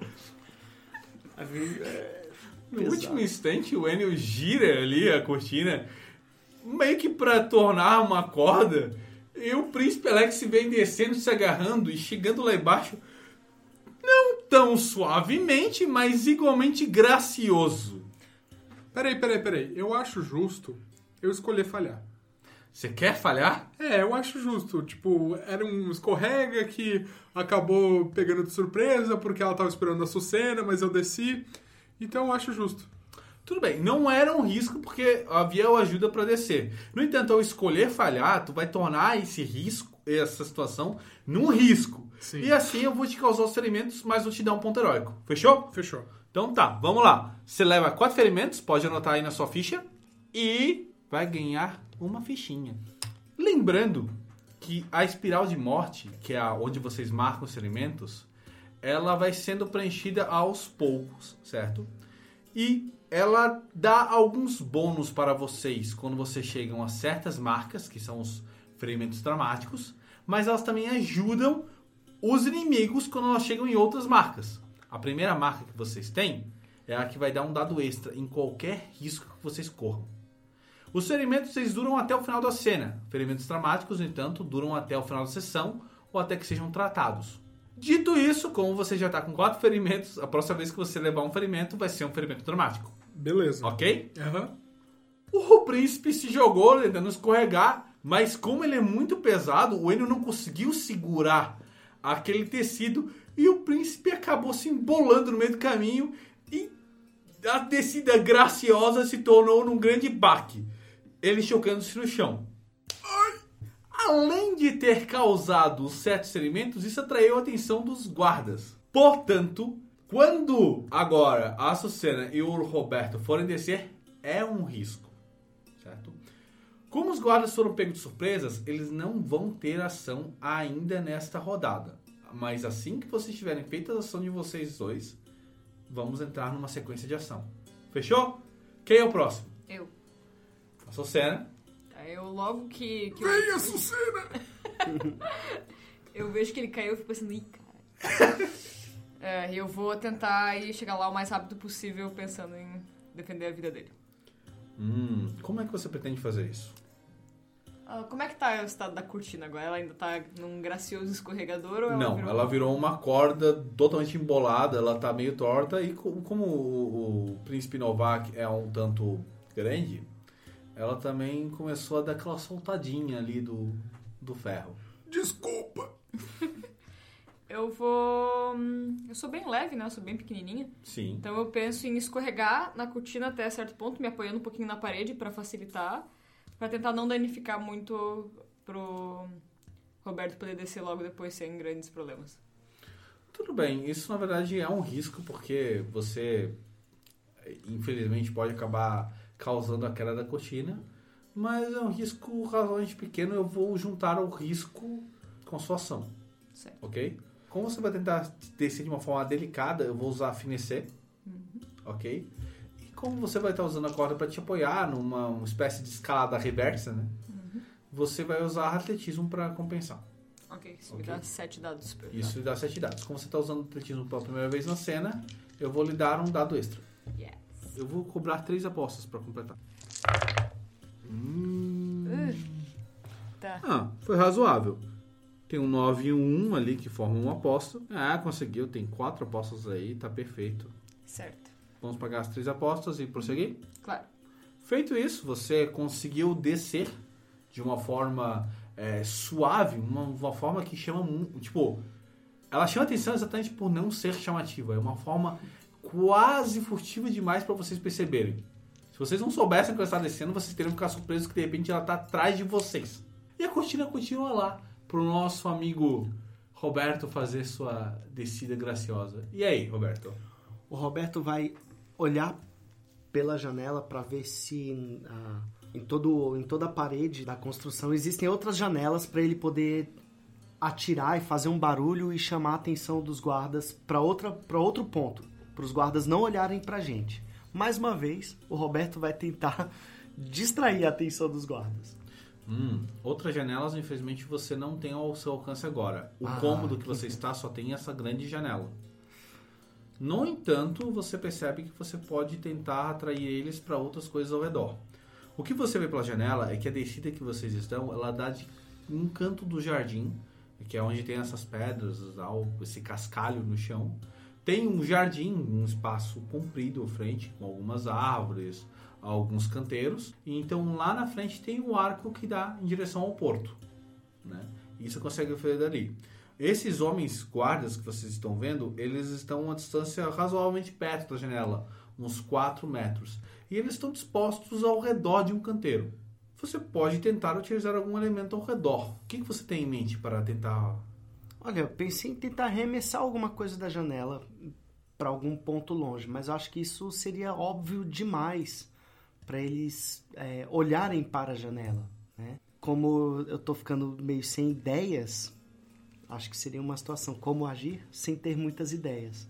né? Ir direto ao, ao ponto, pular simplesmente e ou deixar ou amarrar um pedaço da, da, da cortina em algum objeto do, do- da sala para na hora que a gente descer a gente puxa e faz barulho na sala que a gente já tá longe, já tá fora. Hum, Eu posso cortar outra cortina e amarrar um objeto, deixar a ponta balançando para fazer os guardas demorarem mais tempo indo lá olhar na sala, olhar naquela janela enquanto a gente tá seguindo por outro caminho. Então, que tal eu lhe propor uma coisa? Em vez de você tentar cortar a cortina para fazer isso, você pode aproveitar que a cortina já está soltando e puxá-la com um sacão. Isso vai lhe expor ao perigo. Pode ser que você se fira gravemente na queda. No entanto, quando você fizer isso, ela vai causar um grande sadalhaço lá em cima quando o varão de metal dela cair, causando, chamando atenção. Ótimo, perfeito. Podemos Talvez arriscar? Posso. Então tá, já que é um caso de usar força, usar sua força física junto com seu peso para causar isso, eu vou lhe pedir um vigor. Ok. E como você vai é, fazer uma jogada atlética, né? Vai ser um caso de atletismo, Ok. ok? Eu achei isso extremamente heróico, então pode pegar o dado extra. Tá usando atletismo pela primeira vez na cena, pode pegar o atletismo também. E aqui vem uma coisa interessante nessa história. Você é um homem do mar, Exato. certo? Você tem alguma vantagem aí que te ajude a se mover no barco? Ele tem equilíbrio de marinheiro, ele não sofre mais aquele enjoo do balanço do barco no mar. Em vez de diminuir tipo, a dificuldade pra cena, eu vou te dar um, um dado extra. Tô representando Ah, assim beleza. a sua habilidade no barco, sabe? De conseguir dar aquele puxão, como se você estivesse segurando as cordas da vela. Sim, exato. Então, Eu acho bem interessante. Bom, com isso você tá com. Bem, são dois dados de vigor, mais dois dados de atletismo, mais um dado de heroísmo, mais um dado extra de usar a primeira vez a perícia, mais um dado pela vantagem de equilíbrio de marinheiro. Isso me dão sete dados. Eu vou considerar que essa é uma ação de risco 5, em vez de risco 4, porque você pode realmente se machucar feio na queda, causando assim um ferimento dramático. E eu vou considerar que é uma ação de dificuldade 3. Três apostas eu preciso. Você quer usar algum ponto heróico ou algo assim? Uma pergunta: quantas apostas a mais seria para essa distração fazer com que eles, eles se confundam um tempo suficiente para a gente passar? Eu posso aumentar para quatro apostas. Eu posso te dar uma ajuda e eu fico lá embaixo pronto para te segurar quando você cai. E eu gasto um dos meus pontos heróicos para isso. Eu vou permitir que você gaste ponto heróico para isso, mas eu vou lhe colocar uma situação. Se ele não conseguir pagar o suficiente para tudo, vocês vão dividir o dano. Porque Tá ele vai cair em cima de você. Tá bom? Tudo bem? Tudo bem. Tô gastando um ponto heróico então para você ter mais três dados. Ok, então. Mais três dadinhos. Escolhe Afinal bem. de contas, fui eu que causei essa coisa toda. Ótimo. Então agora tenho 10 dados. 10 dados. Mais algum ponto heróico que queira gastar? Mais alguma coisa? Não, por enquanto não. Eu estou sentindo, me sentindo mais inclinado em gastar os pontos heróicos ajudando os meus amigos. Muito bem, já que é assim. Ajudando a minha nova tripulação. Tá, tá empolgado com a tripulação. hein? Claro. Vamos lá. Ah, um 10. Uma aposta. Um 6 e um 4 dá duas apostas. Um 5, 4 e 1 dá três apostas. E um 7 e um 4 dá quatro apostas. Sobram 4 e um 1. Olha, como você vai provavelmente precisar disso depois, eu vou comparar aquele 4. Ok. Então você ganha mais uma fichinha aqui de ponto heróico. E agora você escolhe. Você vai tentar executar a ação, realmente atraindo a atenção deles, ou você vai tentar poupar-se do risco? Lembrando, é uma ação de quatro apostas. E é uma ação de cinco riscos. Eu vou levar os riscos. Muito bem. Feito isso, paga as quatro apostas aí para conseguir executar a ação. Paga as quatro apostas. Ok? A situação é a seguinte: o Roberto agarra com força a cortina e se joga da janela, puxando a cortina com tudo. Vocês conseguem ouvir um estardalhaço do metal partindo lá em cima e se batendo contra o vidro, contra a parede, contra qualquer coisa que tivesse por lá. Isso faz com que os guardas que estão próximos de vocês, em vez de virarem na direção de vocês, eles viram para cima e ficam olhando. Mas o Roberto já se lançou para baixo e a cortina caiu. No processo, o Roberto se embananou um pouco e o Alex, que havia aberto os braços para recebê-lo, recebe a pedra, que é o Roberto caindo. E os dois se chocam contra o chão. Olha, quando eu falei que vocês iam dividir o dano, eu vou dividir o dano. Como 5 é 2,5, eu vou dar 3 de dano para cada um. Certo? Justo. Podem marcar os 3 de dano aí de vocês. Eu tô galera. com ferimento dramático. Ferimento dramático? Ok. Quando você for jogar os próximos dados, né? Os próximos dados de risco nessa cena, você já conta um dado extra automaticamente. Eu tô com o nariz quebrado. E ele tá sangrando, escorrendo um pouquinho de sangue assim pelo meu rosto.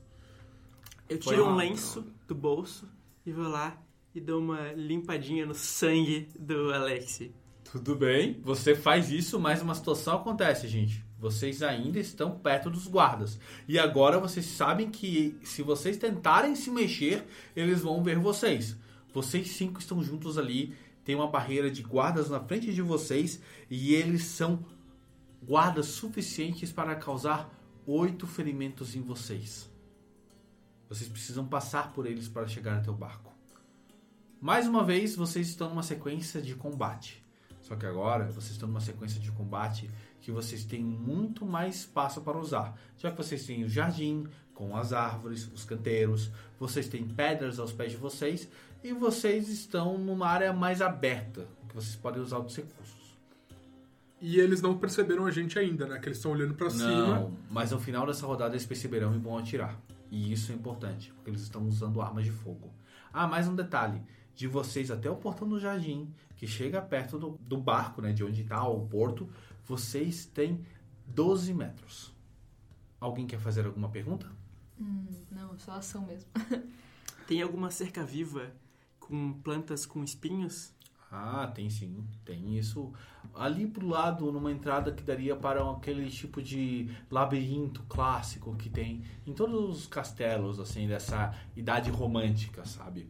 Muito bem, eu vou apontando para cada um e perguntando. Considerando que o Alex, a Domênica, que está cuidando do Alex, e o Roberto é, estão numa situação um pouco mais embolada, eu vou começar com o Enio e a Sucena, ok? Muito bem. Açucena, você é uma das mais prontas para a situação. O que você quer fazer? Primeiramente, eu quero lançar um olhar de extrema decepção pro Roberto e pro príncipe. Caramba, me esforço tanto pra proteger e me fazem uma coisa dessas, quebrou o nariz agora. Tudo bem? Ela vê que o príncipe tá bem, não tá realmente ferido, e ela tá mais preocupada com os guardas mesmo. Eu vou tentar desaparecer nos arbustos ali perto, me munindo de algumas pedras, porque o meu plano é me esconder deles, lançar uma pedra em uma direção e no momento que eles olharem, eu atacar de uma forma que eu consiga derrubar pelo menos um deles nesse meu primeiro ataque. Muito bom, essa é uma ação muito interessante e deveras inteligente. Já vou lhe passar os dados, certo? Ah, neste caso, eu acho que é um caso de argúcia, porque é um caso de inteligência, você consegue atrair a atenção deles, e um caso de também esconder-se, que você particularmente faz muito bem. Como você já citou antes que você é miúda, eu vou te dar um pequeno bônus. Nessa ação você vai ganhar um dado extra. Sendo assim, você vai jogar Argúcia, esconder-se, um dado extra por estar usando esconder-se pela primeira vez na cena, um dado extra porque eu achei a ideia maravilhosa e um dado extra da, do miúda. Isso soma quantos dados? Isso soma 10 dados. Uou! Você pretende utilizar mais algum? Alguma coisa? Ponto heróico? Alguma habilidade, vantagem? Eu vou usar um dos meus pontos heróicos só pra.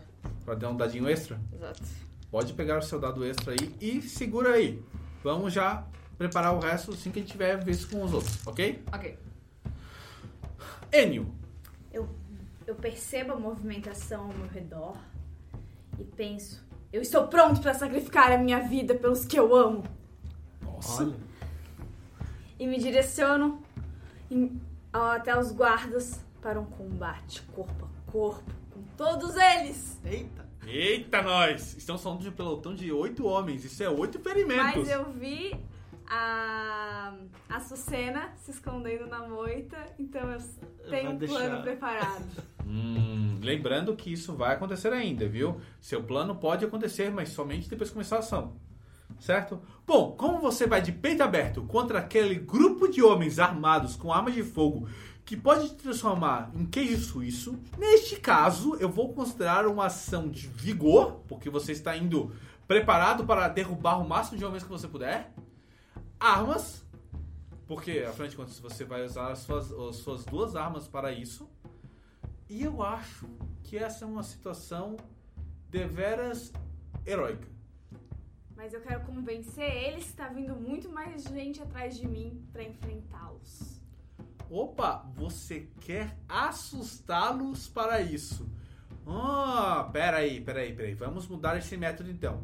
O negócio que seria para feri-los agora é para desestimulá-los. Isso. E isso é interessante, porque a gente não vai trabalhar então com vigor e armas. Nós vamos utilizar panache, porque você está usando a sua, a- o seu momento de eu sou a lenda, eu sou aquele que vai derrubar todos aqui. E vai dizê-los que você tem um exército no, a caminho. Interessante, nesse caso é panache e convencer. Também é bem heróico, e na verdade mais heróico ainda, achei até melhor. Então vamos lá. Você vai usar os dados de panache, vai usar os dados de convencer, um dado extra por estar usando convencer. Eu não tenho como vencer. Ah! E agora? Nesse caso, você vai usar só os dados de panache, mas vai usar um dado extra, mesmo que não tenha convencer, você vai usar esse dado e vai usar o dado do sacrifício. Mas eu tenho brilhante. atuar. Isso não seria uma atuação? Hum, interessante. Você vai fingir. Então não é convencê-los. É basicamente amedrontá-los com uma atuação de um grande guerreiro imortal. Pode, pode sim. Pode Então usar tá. atuar então. Então eu tenho 4 de panache, tenho 2 de atuar. Isso me dá um total de 5 dados, mais o dado extra que eu ganhei, certo? Não? Não, 4 mais 2 dá 6. Ops! Um total de 6 dados mais 2 do dado extra do atuar do atuar. e o dado extra do, da situação heróica. E pra garantir, eu vou pegar mais o dado usando meu ponto heróico, que é o Mais um dadinho. Isso.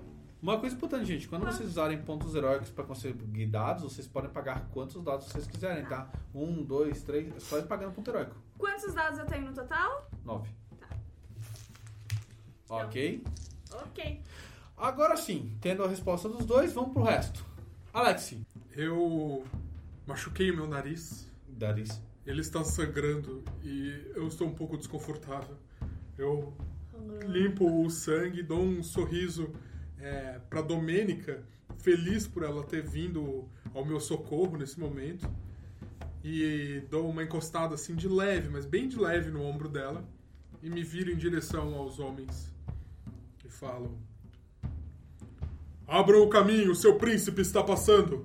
Eita, vai intimidá-los para que eles façam o que você quer.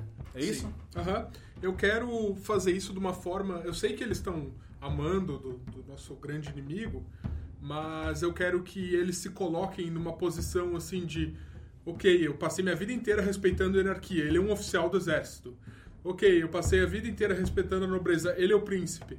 E eu quero que eles é, deem uma hesitada nesse momento com, com essa bravata que eu dei. Ok. Eu acho que é um caso de panache. Não. É um caso de determinação. Porque você está mostrando quem é que manda. Sim. Certo? É um caso de intimidação heróico, porque você está se expondo ao perigo. Bom, tá usando pela primeira vez no turno, você ganha um dado extra. E eu posso usar minha reputação também, Pode. por causa disso? Então pode usar. Quanto é que você tem de reputação? A tua reputação é? É minha reputação um homem de princípios. Beleza, pode usar então. Show de bola. Fechando assim, sete dados. Exatamente. Dois de, pana... dois de determinação, dois de intimidar, mais um pela primeira vez, um pelo heróico e um pela minha reputação como um homem de princípios. Eles vão hesitar sabendo que eu sou uma pessoa tão importante e tão honrada. Ótimo, muito bom. Quer usar algum ponto heróico? Não, não vou usar dessa vez. Beleza. Domênica. Então, vendo que o Alexei tá realmente querendo se arriscar para ajudar o grupo, eu acho que ele merece um pouco de atenção e eu quero fazer com que ele se sinta mais inspirado ainda para fazer essa atitude dele. Eu quero dar uma abençoada nele. O que eu vou fazer é tentar dar uma lida na- nas energias, dos fios, do tecido da realidade ali em volta de mim. Vou puxar aquele fiozinho que eu sei que vai dar a, a estimulada nele e vou dar um beijo no nariz dele que vai fazer com que ele ganhe um bônus em ganhando mais dados. Assim, Alex, além de todos esses dados que você já tem, dos sete que você já pegou, você tem mais um do ferimento. Pode adicionar aí. Ah, ninguém resiste a um sanguinho no lábio, né? Beleza. Não era no nariz? Mas correu até o lábio. ah! Cobriu os lábios de vermelho. Tá, tá bonito. Beleza, Domênica. Bom, na verdade você declarou que você pretende utilizar a sua estrega para isso. Eu acredito que esse seja um método baseado simplesmente em a determinação, porque você vai passar para o Alex essa sua, é, sua crença nele, e um caso de convencer, porque você vai dar esse ímpeto para ele, certo? Uma coisa importante é que a sua ação está dependendo da ação dele. Então pode ser que vocês não encaixem muito bem esse momento. Vai que.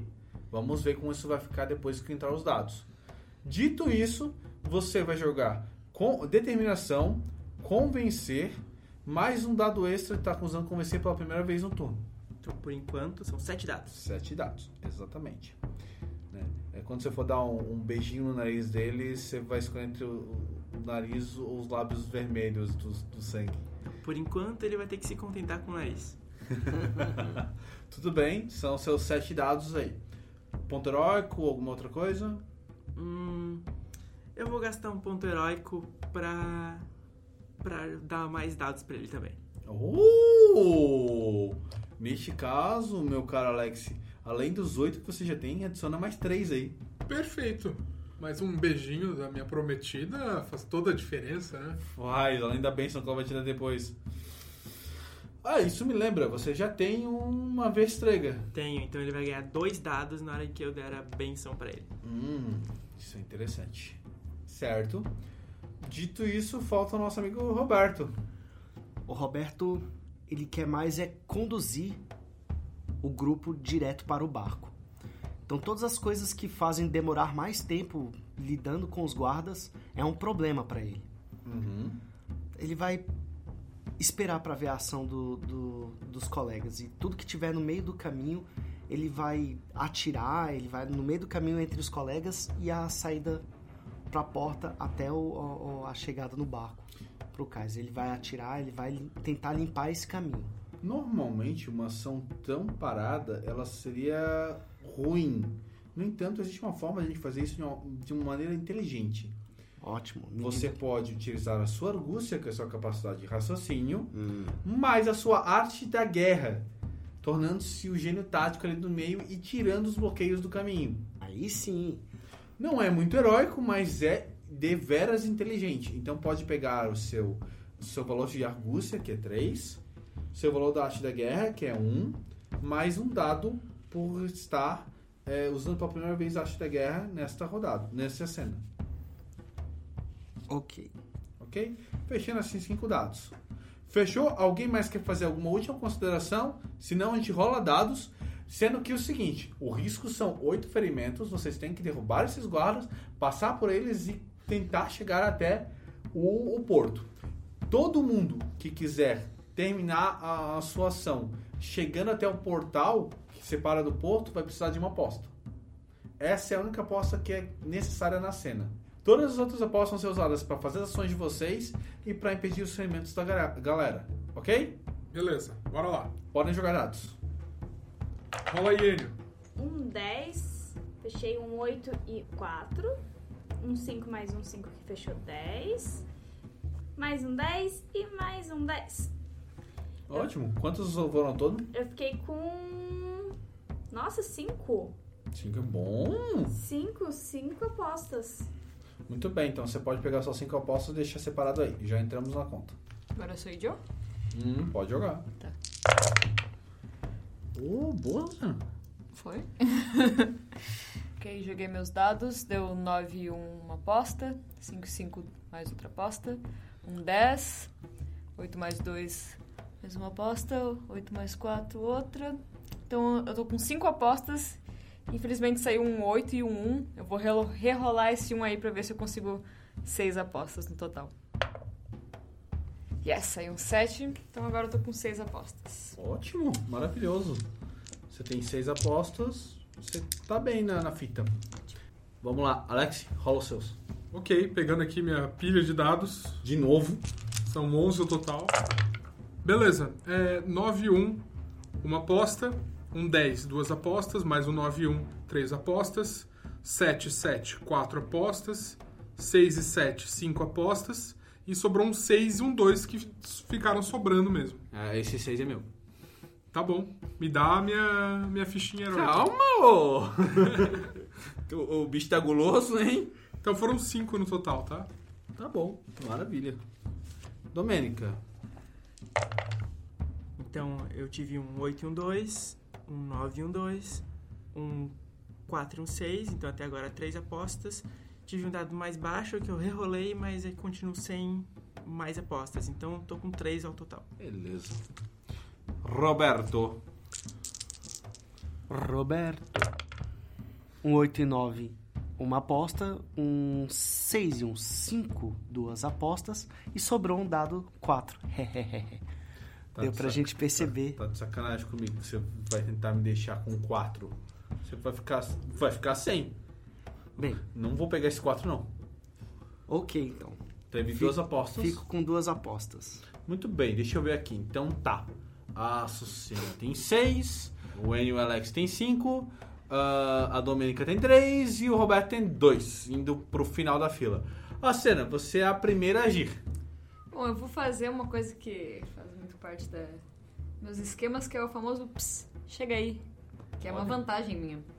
Basicamente, eu consigo chamar um guardinha assim na chincha, ele se aproxima curioso e eu coloco ele pra dormir e ninguém vê nada e fica tudo certo. Muito bem. Pra fazer você se esconder como você tinha pedido antes, eu vou pedir apenas uma aposta. Você Tá. vai correr agachado atrás dos arbustos, como você é pequena, você consegue fazer isso. Vai ficar ali no meio de uns arbustos mais pesados. Então você paga o seu ponto heróico para fazer a, o chega aí. E agora vem a questão. Para cada duas apostas você derruba mais um guarda. Vou usar quatro das minhas apostas, então. Derrubar mais dois. Isso. Certo. Ok. Neste caso, né, nós tínhamos oito guardas. Você chamou um ali na frente. Ele foi até lá, você deu aquela pancadinha, ele caiu para o lado. Daí você olhou os outros dois e lançou as pedras nas nucas deles, derrubando eles. E assim derrubou mais dois, sobrando só cinco capazes de causar ferimentos. Muito bem, Susana. Foi ótimo. E ainda tem uma aposta sobrando, certo? Certo. Vai usá-la agora ou quer guardar pra depois? Açucena, você precisa guardar isso pra chegar no barco. Claro, com certeza. Oh, bem tocado, príncipe. Muito bom. Você acha que eu vou ficar sem minha guarda-costas preferida? Muito bem. Neste caso, né, nós vamos pro Alex e pro Enio. Como as ações de vocês têm mais ou menos o mesmo timing, o que eu vou fazer? Eu vou jogar o Alex primeiro e o Enio pode ganhar uma vantagem na hora de fazer a dele. Vamos ver como se sai. Bom, Alex, você precisa conseguir intimidar estes homens. O que eu vou te dizer? Para cada duas apostas, você consegue intimidar um homem, tornando-o assim incapaz de agir contra vocês por pelo menos uma rodada. Muito bem. Eu me aproximo, de peito inflado, falo: Homens, vocês sabem quem eu sou. Vocês sabem de onde eu vim. Vocês sabem meus princípios. Não façam isso. Não levantem as armas contra nós. Nos deixem passar. Bem? Vai pagar quantas apostas? Quatro apostas para dois guardas ficarem intimidados. E vai me sobrar uma para chegar até o barco. Dois deles claramente baixaram as armas na hora que tu falou isso. Eles ficam te olhando impressionados ou talvez intimidados. Você não tem muita certeza porque o olhar deles é duvidoso. De qualquer forma, dois deles claramente deixariam vocês passarem. E nesse momento, o Enio, que já estava pronto, preparado para o combate, dá o seu passo à frente e Príncipe, a sua guarda está a caminho. Todos os traidores serão enforcados. Soldados, ou vocês corram pelas suas vidas, ou serão presos como traidores. Essa foi uma ótima atuação. O que eu vou falar? Para cada duas apostas que você gastar agora, um soldado vai sair correndo. Vou usar então quatro apostas.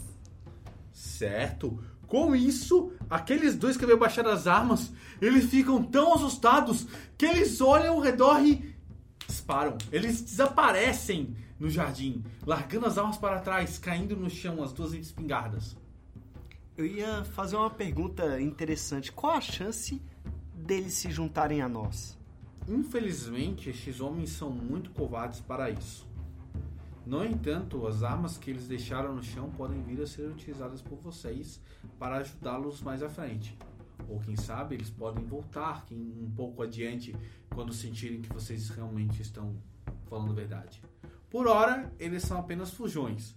Mas essa foi uma ideia muito interessante, Roberto. Enio, nós vamos reaver toda a nossa tripulação e viver os nossos tempos de ouro. Novamente. Primeiro temos que chegar até a Madre Mari. Mari Mari. A grande embarcação.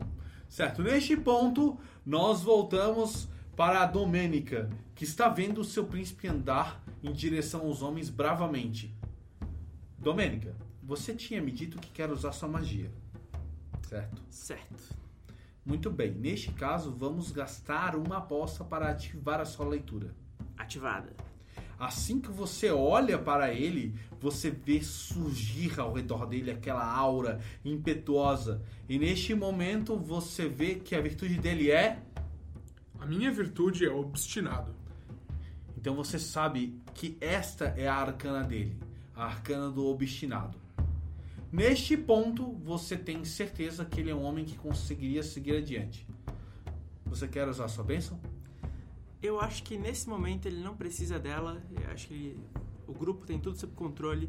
Então eu quero usar uma das minhas apostas para pegar armas que estejam caídas no chão e eu quero guardar outra para poder chegar no barco calmamente e com tranquilidade. Se você pegar uma arma sem se importar qual das duas e correr para ir em direção ao barco, ele deixa usar as duas apostas para isso. Tudo bem? Mas a sua só encerra aqui. Você já está indo em direção ao barco, Tá bom. tá bom? Uhum. Pode gastar as duas apostas. Beleza. A Domênica passa pelos guardas e avança.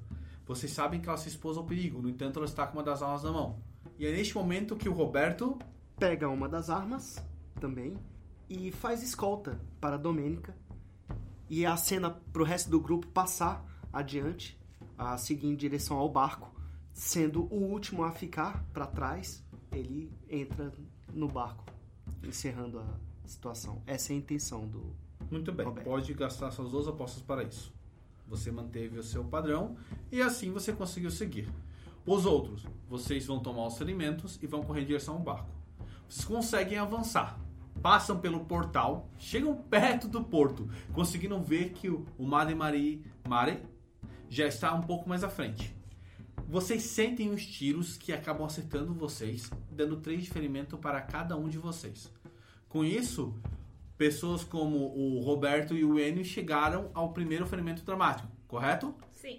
Eu cheguei ao segundo. Já chegou ao segundo ferimento dramático? Isso pode ser importante mais à frente. Assim que vocês levam os tiros, vocês escutam um pessoal vindo, correndo. Esse pessoal é liderado pelo homem chamado Philip Comiega, que é um líder da guarda do castelo. Nesse momento, o Alex se sente confiante. E então ele vê Felipe gritando: Larguem as armas! Ele avança cercado de homens. Quando ele chega perto, vocês notam algo. Ele não está gritando isso para aqueles três homens. Ele está gritando isso para vocês. O capitão o aponta para vocês e diz: Rendam-se, ou serei obrigado a executá-los. Felipe, está tudo bem. Eles estão comigo, eles estão me protegendo. Os traidores estão lá atrás. Fique tranquilo, está tudo bem. Eu estou falando com você, traidor. Você, aquele que quer acabar com a estrutura do nosso reino. Você não merece estar na posição que está. Renda-se, ou hoje o rei ficará sem filho. Ele olha para vocês e os oito homens que estão seguindo ele se aproximam. Neste exato momento, vocês percebem que vocês estão lidando com muitos soldados. Aqui vem um ponto importante. Agora a ação que vocês tomarem terá que lidar com os oito homens que ele trouxe e os três homens que já estavam ali. Esse grupo no final vai acabar se reunindo formando dois, dois pelotões, um de seis e um de cinco. Mas no momento é um pelotão de três e outro pelotão de oito. A diferença quando tem mais de um pelotão de brutamontes em cena é que cada pelotão pode vir a ter um alvo só. Neste momento, esses pelotões são formados por soldados que vão tentar acertar o máximo de inimigos presentes, que no caso são vocês. Mas cada pelotão vai mirar em um por vez. Ou seja, de repente o pelotão de brutamontes de 3 vira para o Alex, vendo que ele já está ferido e tentando derrubá-lo. O outro pelotão de 8 pode achar que é mais válido acabar com o capitão do barco. Mas vocês ainda não sabem quem eles vão atacar. De qualquer forma, vocês têm em cena também um vilão. E um vilão é muito diferente de um pelotão de brutamontes.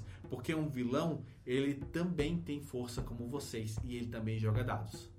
E é nesse ponto que os dados que eu comprei de vocês importam.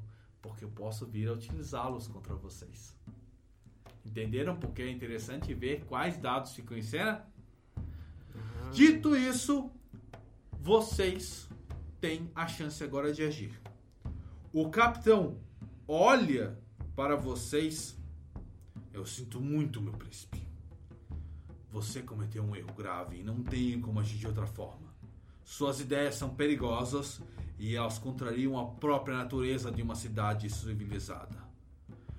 Homens, capturem eles! E ele se- começa a se preparar para sair. Capitão, se você é tão honrado quanto diz, duele comigo. Se eu vencer, nós vamos embora e todos os seus homens saem em retirada. Se você vencer, nós nos renderemos. O capitão dá uma última olhada para você. Ele cospe no chão e diz: Vocês, vodatianos, não têm honra para pedir por isso. Neste momento, você não vale nada. Você percebe que o feriu moralmente. Mas neste instante, ele está contando com a força dos homens dele. Então, enquanto ele retira, ele não está com aquela postura ativa, altiva, de quem saiu ganhando. Ao contrário, ele se afasta de uma forma desonrosa e muito preocupada. E aqui entra uma questão importante, porque enquanto você, Eren Vespucci, tentou lidar com ele com honra, existe alguém na cena que não pode deixar que um capitão sarmático faça o que fez. Esse alguém é a Sucena. Você não está pensando na moral. Você não está pensando na honra. Você está pensando nesse cão traidor. E você sabe que se ele andar, você consegue alcançá-lo. Neste momento você tem uma decisão importante. Você seguirá o capitão ou você ficará com o grupo? Só você pode tomar essa decisão.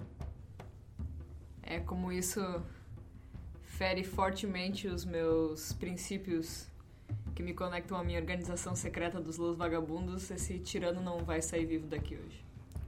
Oxe! Que declaração! Antes que vocês possam fazer qualquer coisa, vocês veem a Sucena disparando atrás do Felipe e sumindo em direção à casa. Só uma coisa pra quem tá ouvindo, o que que essa associação faz? Ah, os Los Vagabundos? Aham.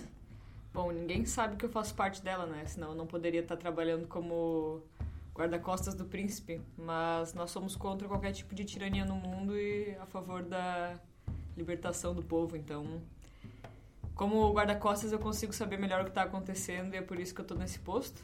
Eu acredito muito nas ideias do príncipe e pretendo proteger ele pra gente conseguir mudar as coisas de fato. Mas nesse momento, eu sei que ele vai conseguir lidar com o pessoal e eu preciso ir atrás de matar esse traidor. Eita. Bom, como a, a Sucena saiu de cena, a gente vai tocar a cena com vocês. Então vamos ver como ela vai resolver a treta. Certo? Vocês estão diante de um pelotão de 8 e um pelotão de 3. O pelotão de 8 está portando armas corpo a corpo, ou seja, eles querem ir pro pau mesmo, vamos, vamos descer o sarrafo neles. E os outros, então, os três ali estão armados com armas de fogo. Esta ainda é a mesma cena, então se vocês vierem a usar a perícia que vocês já usaram antes, vocês não vão ganhar o bônus, certo? Dito isso, vou perguntar os métodos de cada um e começar com o Roberto. Roberto, qual é o seu método? Eu vou atirar, dar um tiro no pelotão com armas à distância e já vou correr para um carrinho de feira que tem de um vendedor ali do lado, já jogando algumas moedas para pagar pelo estrago que eu vou fazer é, e derrubar as frutas que estão no chão em direção ao pelotão que tá com, com armas brancas na nossa direção, né? Que vão atacar com sabres e tudo para demorar para eles chegarem até a gente. Para dar tempo dos nossos amigos se prepararem e atacarem eles antes que eles nos ataquem também. Olha, eu achei essa ideia genial, na verdade, né? Beleza. Usar, o, o- tirou um carrinho ali do nada pra fazer um negócio e eu achei, ó, Beleza. brilhante, beleza. É, cara, eu vou te pedir pra usar com armas, entendeu? E assim, ó, eu vou te dar uma vantagem. Você vai poder usar essas, é, essas pessoas que derrubarem, você vai atordoar os guardas que tropeçarem, os soldados que tropeçarem nelas. Então, pode jogar com finecer mais armas. Tá. Minha finesse é 3. Eu vou jogar 3 dados. Minha armas é 2. Eu jogo mais 2 dados. Somo mais alguns dados. Por favor, você vai pegar o do heróico e vai pegar o do de usar armas pela primeira vez nessa cena. Você não usou armas antes, né? Foi arte da guerra. É, foi arte da guerra. Perfeito. Uma coisa importante é que normalmente para usar armas de fogo você usaria o mirar, mas como o, o, o tu só pretende dar um tiro e atrapalhar eles com aquilo, você pode usar tranquilamente ah, o armas nesse caso, ok? Esse é o teu. Segura aí. Muito bem. Domênica. Bom, é uma coisa, é um fato universal de que todo cais tem barris de pólvora, né? Então, o que eu vou fazer é. Eu vou usar. Eu tenho a oferecer o meu intelecto aqui nessa situação. Eu não tenho força física grande, então o que eu vou fazer é olhar pro cais, ver o lugar tem um depósito ali, vou tentar descobrir qual dos barris tem munição, pólvora dentro e vou usar a arma que eu peguei para dar um tiro nesse barril na hora em que os soldados estiverem passando, para que eles sejam pelo menos jogados longe e não consigam nos atacar. Você vai atirar no barril de pólvora. Você pretende Exato. dizimar os soldados, você quer dizer, né? Olha, nesse caso eu vou te pedir para usar. Como é um caso realmente você pretende atirar para atordoar os soldados, eu vou dizer que é um caso de argúcia, porque você está com a mente focada nisso. E como é para atirar, você vai usar mirar, porque vai focar naquilo.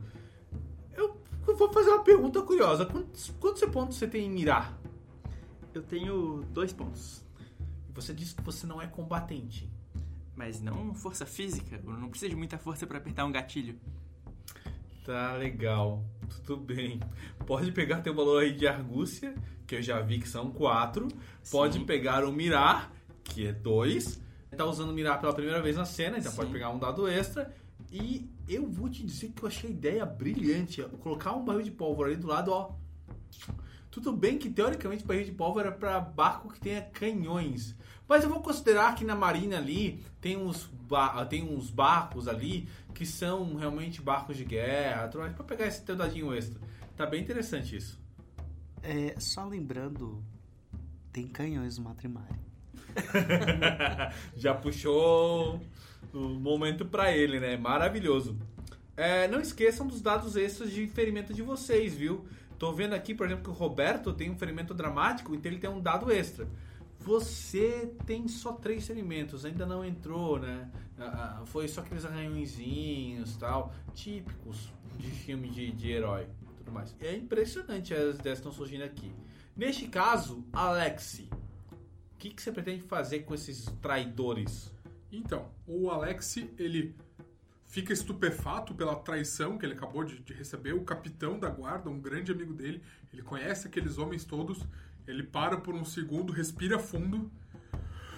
E enquanto isso, o, o Roberto fez o que ele tinha feito, derrubou é, os melões. E eu depois vou pegar o carrinho, ah, soltar um brado de guerra e correr na direção do pelotão, segurando esse carrinho e empurrar eles contra a parede, todos de uma vez. Ai.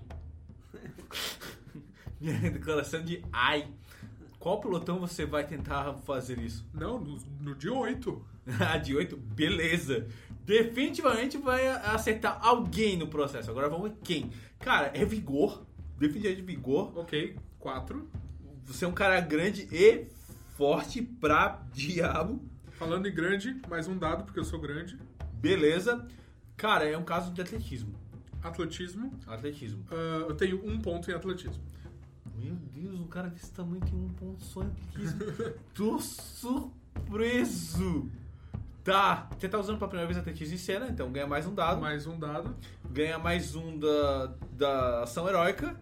E ganha mais um do ferimento, certo? Isso. Ok. Nove dados. Beleza, é, é- é impressionante. Enio. Meu amigo esgrimista. Eu fiquei muito estarrecido de não ter sido aceito a minha proposta de duelo com o capitão da guarda. Esse covarde. Então eu ainda já estou preparada com a minha rapieira na mão esquerda, com a minha mão gauche na mão direita, porque eu me formei pela escola de Ambrosia, que ensina os seus é, duelistas a lutarem com a mão esquerda. E vou enfrentar o pelotão de armas. E eu tenho certeza que eu tenho capacidade de derrubar três deles, porque eu treinei uma técnica onde eu furo as artérias para que eles morram rapidamente. Ai, que novo. Ai. Você é um tanto nervosinho, é o sangue bodatiano, sabe? O sangue bodatiano faz o cara ficar, ó. Beleza! Ok, eu não esperava por essa, mas já que é, é um negócio focado, né? Finecer, Eu tenho três, olha, bom. É um caso de armas. que eu tenho três. Você já usou armas nessa cena? Não. Então pode pegar o dado extra. Dado extra. E tá se colocando a perigo, pode pegar o ponto o dado heróico. Peguei um dado heróico. E você tem dano, né? Então eu também quero usar minha, meus reflexos rápidos para armas, que é onde eu escolho uma perícia e se eu ganhar três acertos, né? Eu vou, na verdade, vão ser quatro apostas. Em vez de três apostas, serão quatro. Olha, legal, isso é bom. Certo. Mais alguém quer fazer alguma adição, pontos heróicos, alguma vantagem, alguma coisa assim? Eu vou lançar um ponto heróico pro príncipe. Porque Ah! ele vai me ajudar. Olha. Então, três dados. Como, como, o Enio, como o Enio vai ajudar o príncipe nisso? Eu irei correr junto com ele, com o carrinho, e quando ele for pra cima dos guardas, eu vou me pôr na lateral e começar a acertar os guardas com a minha técnica de perfuração. Perfeito, então eu vou adicionar o seguinte, que a gente tá em parceria lutando ele pelo lado direito e eu pelo lado esquerdo, empurrando eles e um cobrindo as costas do outro. Então eu também gasto um, um ponto heróico pra dar três dados pro Enio. Ótimo. Ah, e tem mais um dado adicional do meu treinamento na Academia Militar de Terra, que me dá um dado quando eu estiver usando atletismo, arte da guerra ou cavalgar. Então tenho, eu fiz todas aquelas, aquelas coisas de correr na pista de, de treinamento e fiquei bom com isso. Beleza? Beleza. É... Tu e o Anil estão jogando dado pra caramba, hein? É isso aí. Fechou. Mais uma vez, a Sucena não tá aqui pra participar, mas ela está em outra batalha. Então, gente, joguem os dados. 5 e 5, uma aposta. Outro 5 e 5, duas apostas. 8 e 5, três apostas. Sobrou um 4 e um 1. Não quero. Pode ficar com esse 4 aí. Pô, eu tava oferecendo, eu ofereci os dois aí por uma. Aham, tá bom. Tá, tá legal. Você não tem como rerolar nada, né? Só tem dois pontos em armas. É, só tenho dois pontos de armas, eu não posso Beleza. rerolar. Ok. Uh, Domênica. Então eu consegui três apostas com um 9 e 1, um 8 em 8 e um 8 e um 4, sobrando um 2 e 1 que eu acho que o mestre não vai querer. É. Maximizando para que o Messi não pegue dado nenhum. Vocês estão de sacanagem comigo aí. A gente quer que a Sucena sobreviva. A gente pode, pode ficar Poxa, tranquilo. gente, eu sou o Felipe. tá legal. Quem vai agora? Enio ou Alex? Quem quer jogar mais dado aí? Eu acho que é o Alex. Quer que eu vá primeiro? Tu tem mais dados, vai, tá, Alex. vamos lá então. Meu Deus. Sendo que eu tenho atletismo 1, ou seja, não posso rerolar. Nem... O que cair, valendo. Gente, é o mar de dados. É isso aí. Beleza, então foi muito dado mesmo. É, 7 e 3, 1. 8 e 3, 2. 8 e 4, 3. 5 e 5, 4. 5 e 5, 5. 8 e 4, 6 apostas e sobrou um 1. Você quer? Não. Tô vendendo. Não. Então foi 6 apostas. Vocês apostam com tudo isso de dado? É, não, não foi muito Que bom, né? horror, Bill. Nenhum 10. Beleza, fechou. Ok. Agora é a vez do Enio. Brilha muito, Vê. vai. E foi muito ruim, meu Deus do céu, coisa horrorosa. Tirei um 10. Olha só, teve um 10. Tirei um 8 mais 2, que me dá dois acertos. Um 9 mais 1, que me dá um terceiro acerto. Um 6 e um 4, que me deram um quarto acerto. 6 e um 4, que me deu mais um 10. E tive uma sobra de um 3, um 3 e um 2. Então eu tenho um, dois, três, quatro, cinco acertos. Vou fazer uma pergunta aqui. Quantos pontos heróicos você tem? Dois. Ah, que coisa, né? Eu vou querer aquele 3 ali. Me dá um 3 aí. Toma. E eu ganhei um ponto heróico por um 3. Sim. Olha, parece Esse bom. ponto heróico aí tá indo tudo pro cara que eu vou tentar matar, hein? É bom que vocês. Gente, eu vou falar de uma coincidência. Desde o começo do jogo, eu tirei cinco apostas em todos os dados que eu joguei. Olha! Cabalístico. Isso pode significar alguma coisa muito importante pro final do jogo. Mestre, eu vou matar todos os inimigos agora por conta disso? Não. Ah, Beleza, vamos resolver essa jossa aí. certo. Qua- que- Quantos apostas teve mesmo, Bill? 6. Então você é o primeiro a agir. Você pode correr em direção ao carrinho que o nosso amigo Roberto estava indo. Ele ainda não foi.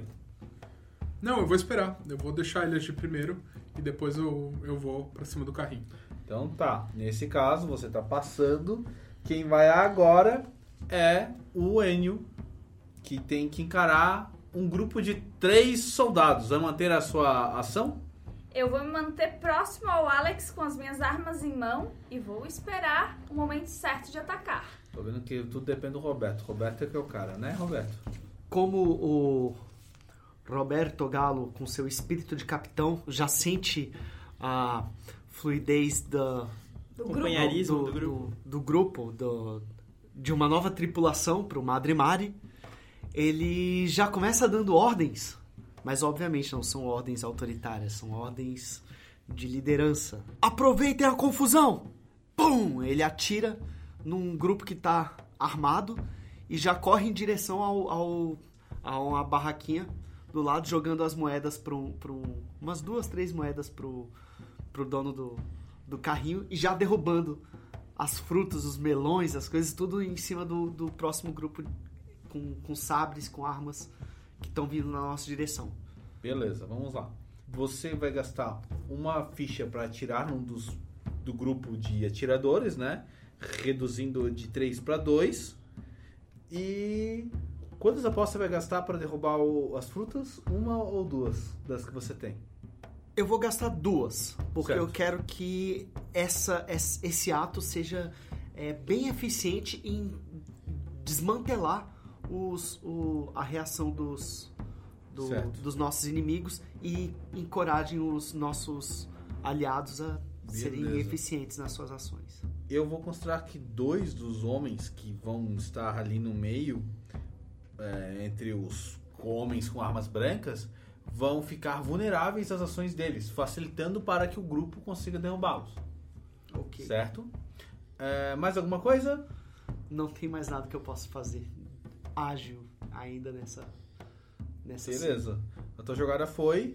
Vamos voltar pro início, né? Já que o Alex estava condicionado à ação do Roberto e é a hora que o, o Alex pega e vai, vai partir para cima do, do, do grupo. Eu vou te pedir uma aposta para pegar o carrinho e Ok. começar a empurrá-lo, Sobram cinco. certo? Com isso você tira a trava do carrinho, jogando ela pro lado, empunha ele como se fosse um cavalo de montaria e começa a empurrar. Cada aposta que tu gastar é um cara que tu derruba. Sendo que, se você quando você derrubar os dois primeiros, eles já estão fora de combate. E os outros vão ser jogados de canto. Tá. Então o que eu vou fazer? Eu respiro fundo, fecho os olhos pensando de toda essa traição, toda essa coisa que eu tô passando, não escuto nada. Quando eu abro os olhos de novo, eu escuto o som do tiro que o meu companheiro Roberto disparou e aquele fervor de batalha toma conta de mim. Com passos pesados, eu me aproximo do carrinho, levanto ele e ah, urrando avanço na direção dele, derrubando esses dois, gastando mais duas apostas, e empunhando o carrinho e ficando pronto para arremessar ele para qualquer lugar. E aí olho para trás e falo: Venha, Enio, vamos! Isso foi extremamente dramático e impressionante. Ele parece que vai erguer o carrinho. Vocês quase, quase juram que ele tirou o carrinho do chão. É um carrinho grande? Como um homem consegue carregar um negócio tão grande assim? Mas, né, é o nosso príncipe Alex. Inspirador.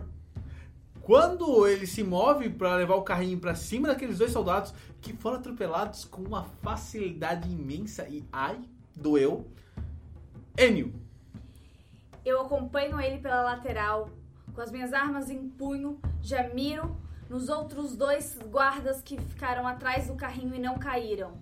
Um eu acerto na horta, outro eu acerto na femoral e vejo o sangue jorrando de seus corpos. Traidores! Trai seu príncipe e seus princípios! Todos merecem a morte! Vocês conseguem ver o sangue jorrando quando o Enio chega e golpeia os dois com uma facilidade imensa. Beleza, dois deles acabaram de ser claramente de- derrotados, assim, não sobra muita coisa deles. Você ainda tem três apostas. Vai continuar golpeando ou quer fazer alguma outra coisa? Eu olho ao meu redor, tem mais alguém próximo de mim? Ah, tem outros quatro caras prontos para levarem golpes. Eu acerto mais um que estiver próximo de mim e tento derrubá-lo. Não precisa tentar, você golpeia ele com facilidade, né? Sobram duas apostas pra você. E, caramba, vocês já derrotaram cinco dos oito. Ainda sobram três desse grupo com armas brancas e o outro grupo com, com armas de fogo. Vou mudar pra Domenka e depois eu volto pra vocês. Domenka, a situação ficou claramente caótica. Você pretendia acertar o barril de pólvora. Quando tu olha, você percebe que ele tá tão perto dos soldados quanto dos outros. Então você precisa acertar bem o tiro. Você vai realizar esse tiro? Tem um barril mais profundo que não vai necessariamente, talvez não atinja os adversários com tanta força, mas pelo menos não vai machucar os meus aliados. Tem. Você encontra um barril mais próximo dos soldados, só que porque ele tá tão longe, você não tem certeza se os estilhaços vão causar algum dano. No entanto, para acertá-lo, não é tão difícil quanto parece. Eu diria que vou pedir duas apostas para você acertar um soldado. E para cada aposta que tu pagar depois dessa, você acerta mais um. Tá, então eu, eu quero atingir especificamente os soldados com arma de fogo. Porque eu acho que eles são os mais perigosos.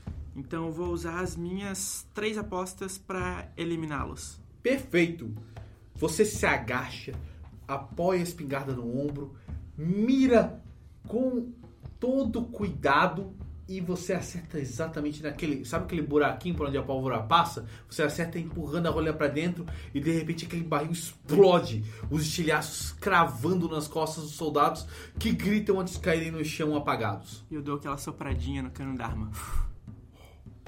Maravilhoso, perfeito, ó, deslumbrante. Voltamos então para o nosso Alex.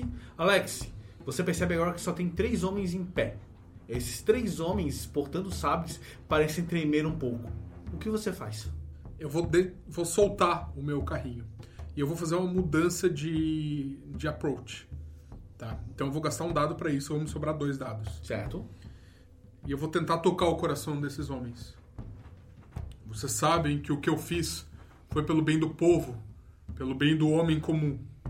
E vocês sabem que os verdadeiros traidores são aqueles que querem tirar a voz dos homens que estão abaixo de nós. Pois não tem ninguém abaixo, somos todos iguais. E todos devemos partir, juntos, em busca de um mundo melhor para viver. Me acompanhem. Vamos! Lutem ao meu lado. Quando você declara isso, e antes que você gaste as apostas para qualquer outra coisa, eu vou lhe dar uma noção do que acabou de acontecer.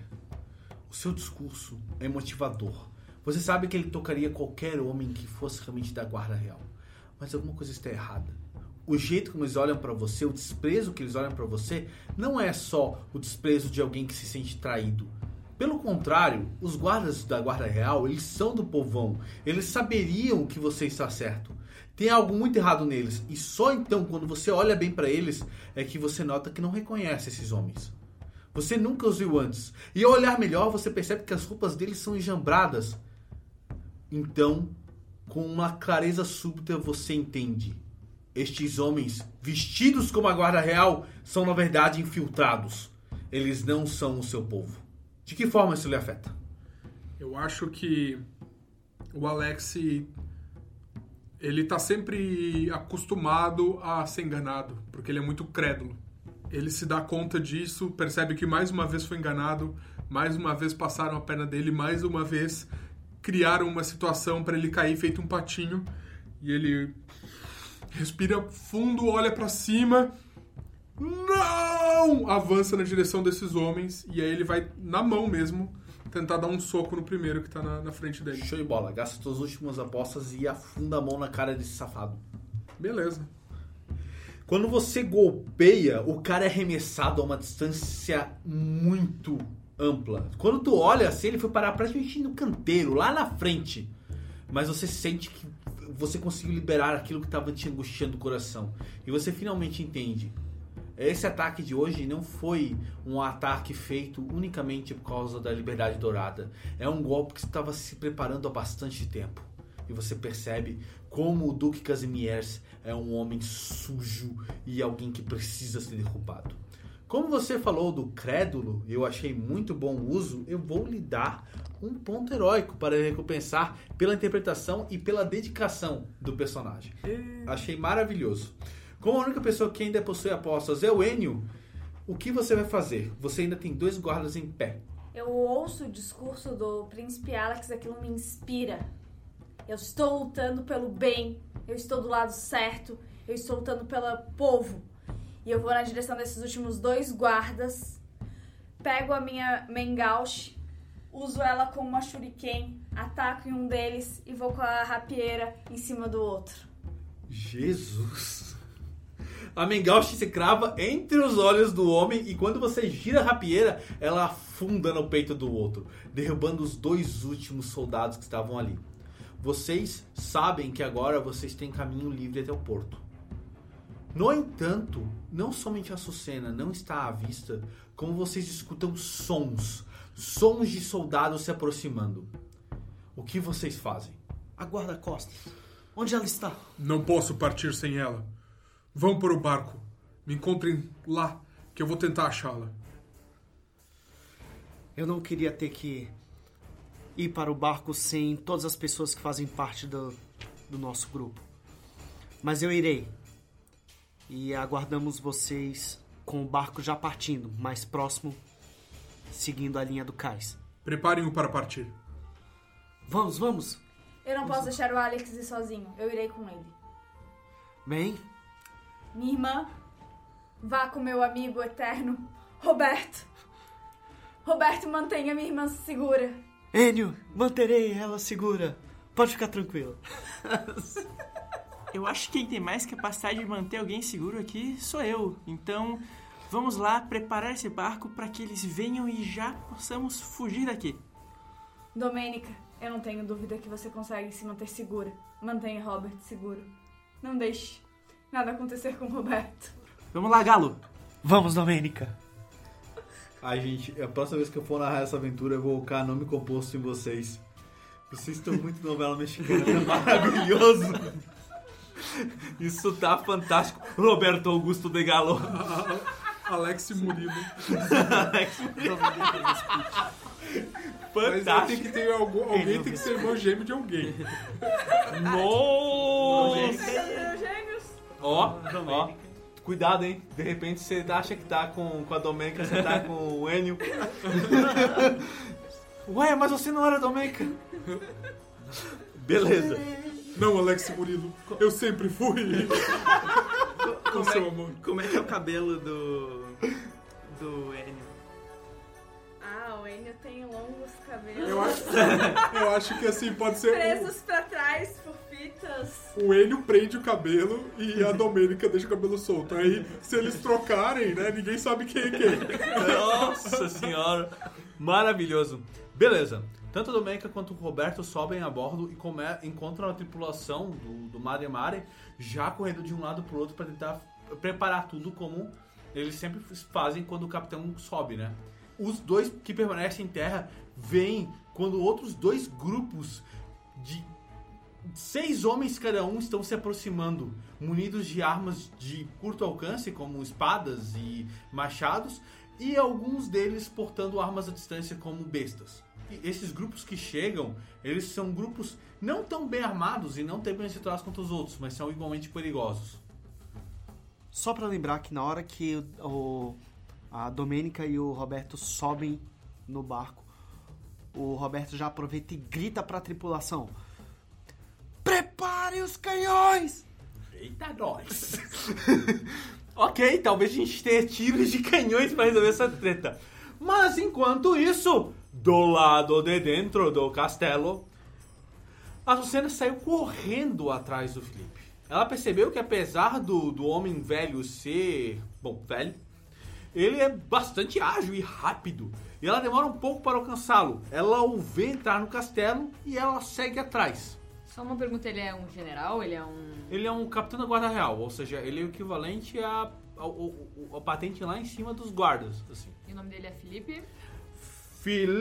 Felipe Cumiega. Você se atira a porta dentro e está de volta ao palácio em chamas, no encalço de Felipe. Você nunca gostou desse homem. A seu ver, um tradicionalista por demais conservador. A devoção dele à realeza sármata não passa de obrigação, é quase um hábito e não verdadeira lealdade. Você é quase apanhada de surpresa quando ele deixa de correr e se vira para enfrentá-la com um sorriso escaninho, sorriso escárnio no caso, né? Estrangeira, você já corrompeu meu príncipe e meu povo o suficiente. Quer ver minha nação arder e desmoronar? Parece tão conveniente você morrer nos verdadeiros escombros da casa que, metaforicamente, tentou por abaixo. Matem-na! E das sombras fumigantes sai um bando de homens e mulheres. Ninguém mais está tentando se passar pela guarda real. Todos vestem preto, seus rostos estão cobertos por máscaras e eles têm facas afiadas nas mãos. Não são soldados, são assassinos.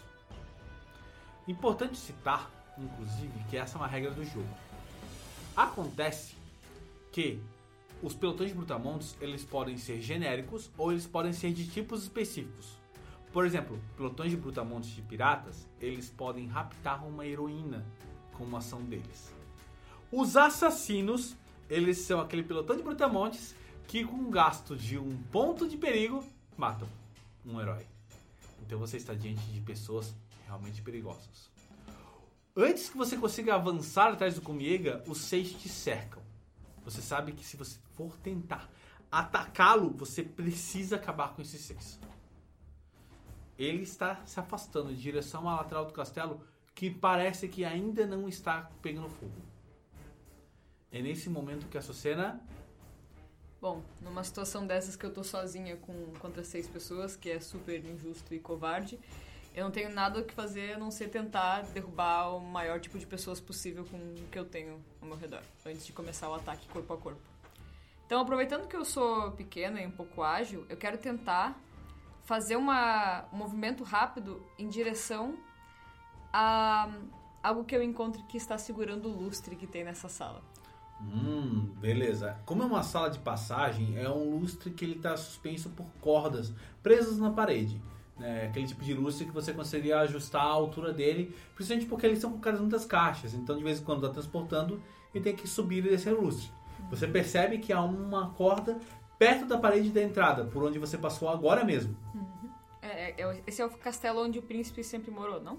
É, é um dos castelos, muitos castelos que a família real tem, mas é o castelo que vocês estão há já bastante tempo. Então você conhece bem o lugar. Claro, pra manter a vida dele em segurança, eu tive que analisar tudo e qualquer possível arma. E foi assim que eu lembrei dessa cordinha do lustre. Então eu vou fazer esse movimento ágil e eu quero com as minhas armas cortar essa corda pra. pode ser com uma adaga, com um punhal, pra que ele caia em cima do grupo. Se eu puder dar uma balançadinha na corda pro lustre dar uma mexidinha na direção que eu quero que ele caia, seria bem legal. Que legal a ideia, gostei dela. Achei bem criativa. Bom, O... neste- Pera aí, só um segundo. O lustre caindo, você segurando na corda, balançando, Nossa. tipo um elevador fantástico. assim, fazendo uma cambalhota e. Eu não poderia adicionar algo melhor do que isso. Eu acho que é uma ótima ideia. Perfeito. Vamos lá. Vai ser um caso de finecer, porque claramente é uma questão de agilidade. E armas, porque né, você tá diante de uma situação que você tá usando uma arma para moldar tudo e de certa forma o Lúcio acabou de virar uma arma. Né? É, o, é o maior mangual da história. Olha, eu tenho, como eu sou uma esgrimista, eu tenho um dado extra quando se trata de uma situação de risco com armas, que eu acho que é o caso, né? Pode pegar à vontade. Você tá usando armas pela primeira vez na cena, que ainda é aquela, tá? É, você tá. Você fez algo extremamente heróico, achei maravilhoso. Certo. Então eu tenho aqui comigo 10 dados. Ok, mais alguma coisa? Não, quero só ver se eu consigo acertar o máximo de gente possível com o meu lustre. Você tá jogando 10 dados. Vai fundo. Ok, 4 mais 7, uma aposta. 6 mais 4, duas apostas. 2 mais 8, três apostas. E aí, 7, 3 dados com 1. A minha última e quarta aposta. É, resolveu, de certa forma. Mas eu vou te dizer que, né? O azar, hein? Fazer o quê? Ah, tudo bem, tudo bem, tudo bem, tudo bem. Dá, dá pra tocar bola tal. Então é o seguinte: é, uma aposta tu vai cortar o lustre e com cada uma das outras tu consegue acertar uma pessoa. Ok, justo. Beleza? Vamos pagar essas quatro apostas aí pra derrubar três? Claro. Tu foi lá, deu aquele, aquela corridinha até a lateral, cortou, deu uma olhada pra eles e soltou o lustre, subindo enquanto o lustre acertava os três. Plam! Isso fez com que três deles caíssem, digo, fossem esmagados contra o chão, e os outros três se afastam, tentando se esquivar do lustre que você jogou em cima deles. Nesse ponto você se colocou em cima de uma das caixas, ficando com certa vantagem, né? Você tem um terreno alto, afinal de contas.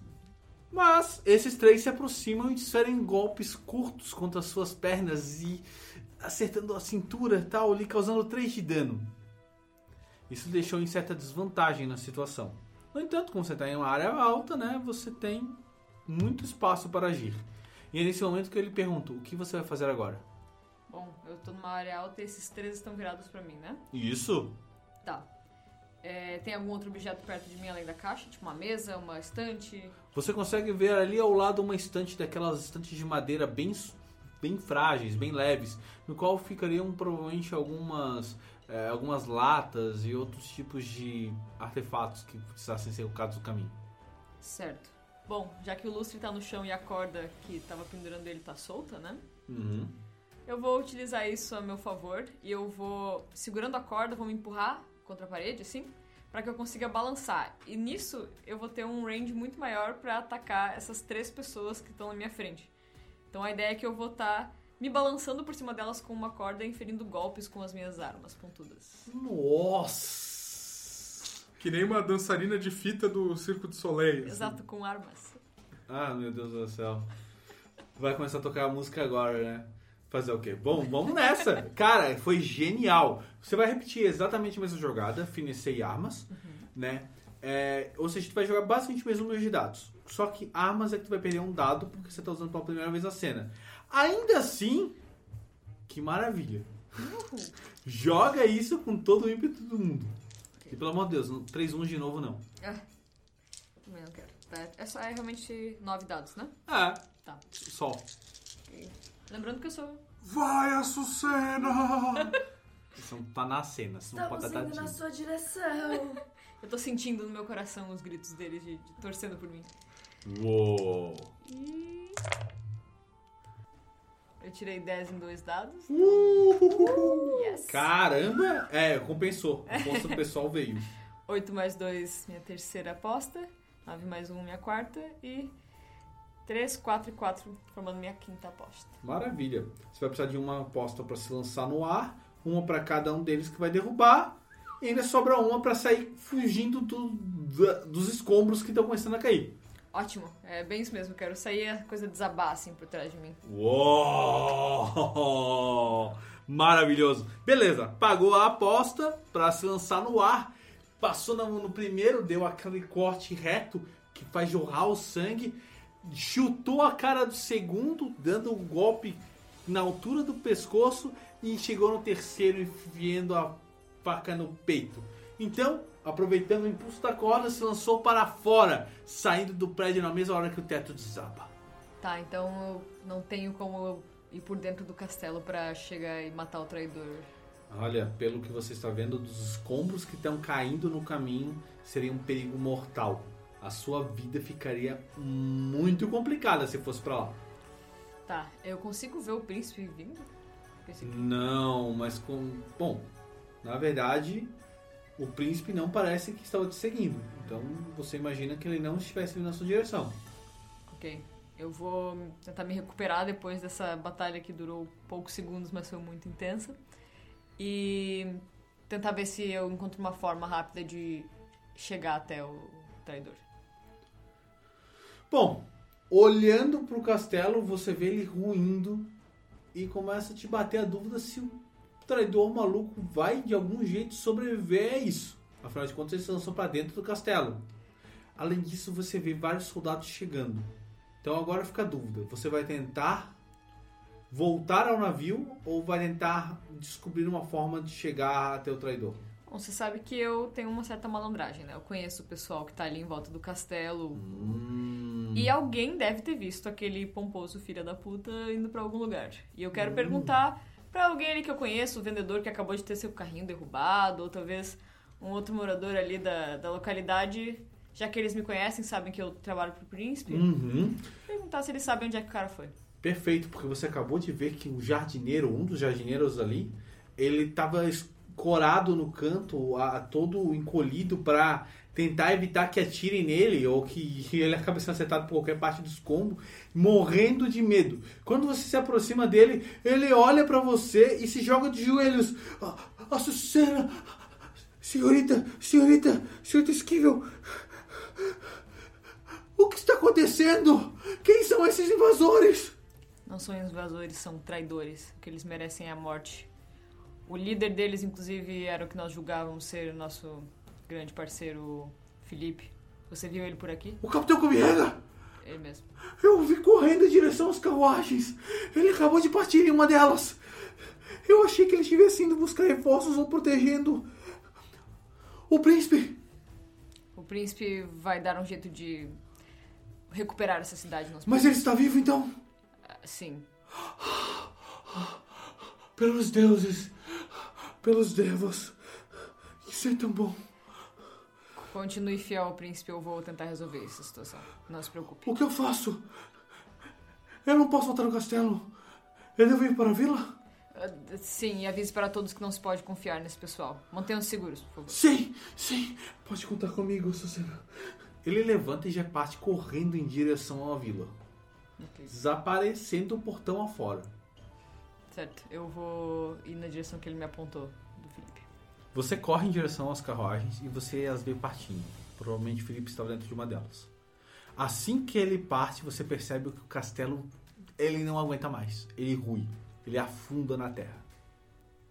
Você olha para aquilo e bate uma dor no seu peito, sabendo que por bastante tempo vocês viveram nesse castelo, era o seu lar. Você é uma pessoa que não teve muitas coisas na vida. Depois que você se tornou guarda-costas, você passou a ter a possibilidade de sair desse tipo de lugar. Então isso te fere brutalmente. Aí você olha pro lado e você percebe que alguns dos guardas de Felipe ainda estão ali. Eles não perceberam você. O que você faz? Quantos são? Pouco mais de meia dúzia, uns oito. Eu acho que eu vou pro barco. Vai voltar pro bar? Acho que sim. Acredito que sim. Afinal de contas, o príncipe ainda precisa de mim para continuar a sua aventura.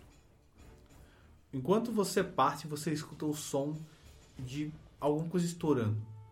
Tu escuta uma, duas, três vezes. Então, quando você chega na região do porto, você vê a embarcação do Roberto disparando contra um grupo ali. Tanto Alex quanto o Enio estão duelando com os poucos que se aproximaram. Vocês estão ali mantendo aquele grupo, aquele grupo de brutamontes, antes que eles tentem, eh, que eles consigam chegar até o barco, segurando eles, esperando a cena, e de repente vocês veem ela surgindo lá do canto, correndo, mancando um pouco, segurando uma ferida e vindo na direção de vocês. Quando vocês derrubam mais dois dos homens, a Sucena chega até vocês. Ela parece estar sangrando, ela parece um pouco ferida, mas vocês finalmente se reencontram. E nesse exato instante, surgindo sabe-se lá de onde, mas vindo armada com duas pistolas e derrubando os dois últimos, a gata negra. Senhorita Estera Sabá, ela olha pra vocês. Mas vocês demoraram, hein? Tive que derrubar alguns lá no canto. Vamos, vamos subir antes que cheguem mais reforços de meu pai. Vamos, Esther, é muito bom encontrá-lo. Sabia que você ia chegar até nós. Ela olha pra você. Está ferida? É, isso é um problema que eu resolvo depois, mas tá tudo certo. Eu olho pro Alex, Alexis e falo: Não consegui eliminar aquele traidor nojento. Sucena, eu tenho certeza que você fez o melhor que pôde. E é tudo que eu posso lhe pedir. Podemos conversar no barco, vamos? Vocês sobem a bordo e então Mademare parte do porto, deixando para trás as ruínas do castelo e a certeza de que a comunidade sarmática precisa resolver a situação. Como eu sei que isso é um, um ferimento é, grave na própria história de vida de tanto do meu noivo quanto da guarda-costas dele, eu vou aproveitar, eu vou sentir que esse, esse momento é, é, é aquele momento em que a dificuldade permite que, com que no futuro as coisas fiquem melhores e eu vou trocar uma a, a segunda é, marca que eu tenho por ferimentos. E, eu, e isso vai fazer com que eu atinja o pr- primeiro ferimento dramático. Maravilhoso, Domenka. Ao fazer isso, você sente aquelas veias negras que percorrem o seu braço se tornarem pequenas cicatrizes. E você tem certeza de que o destino voltou a sorrir para você.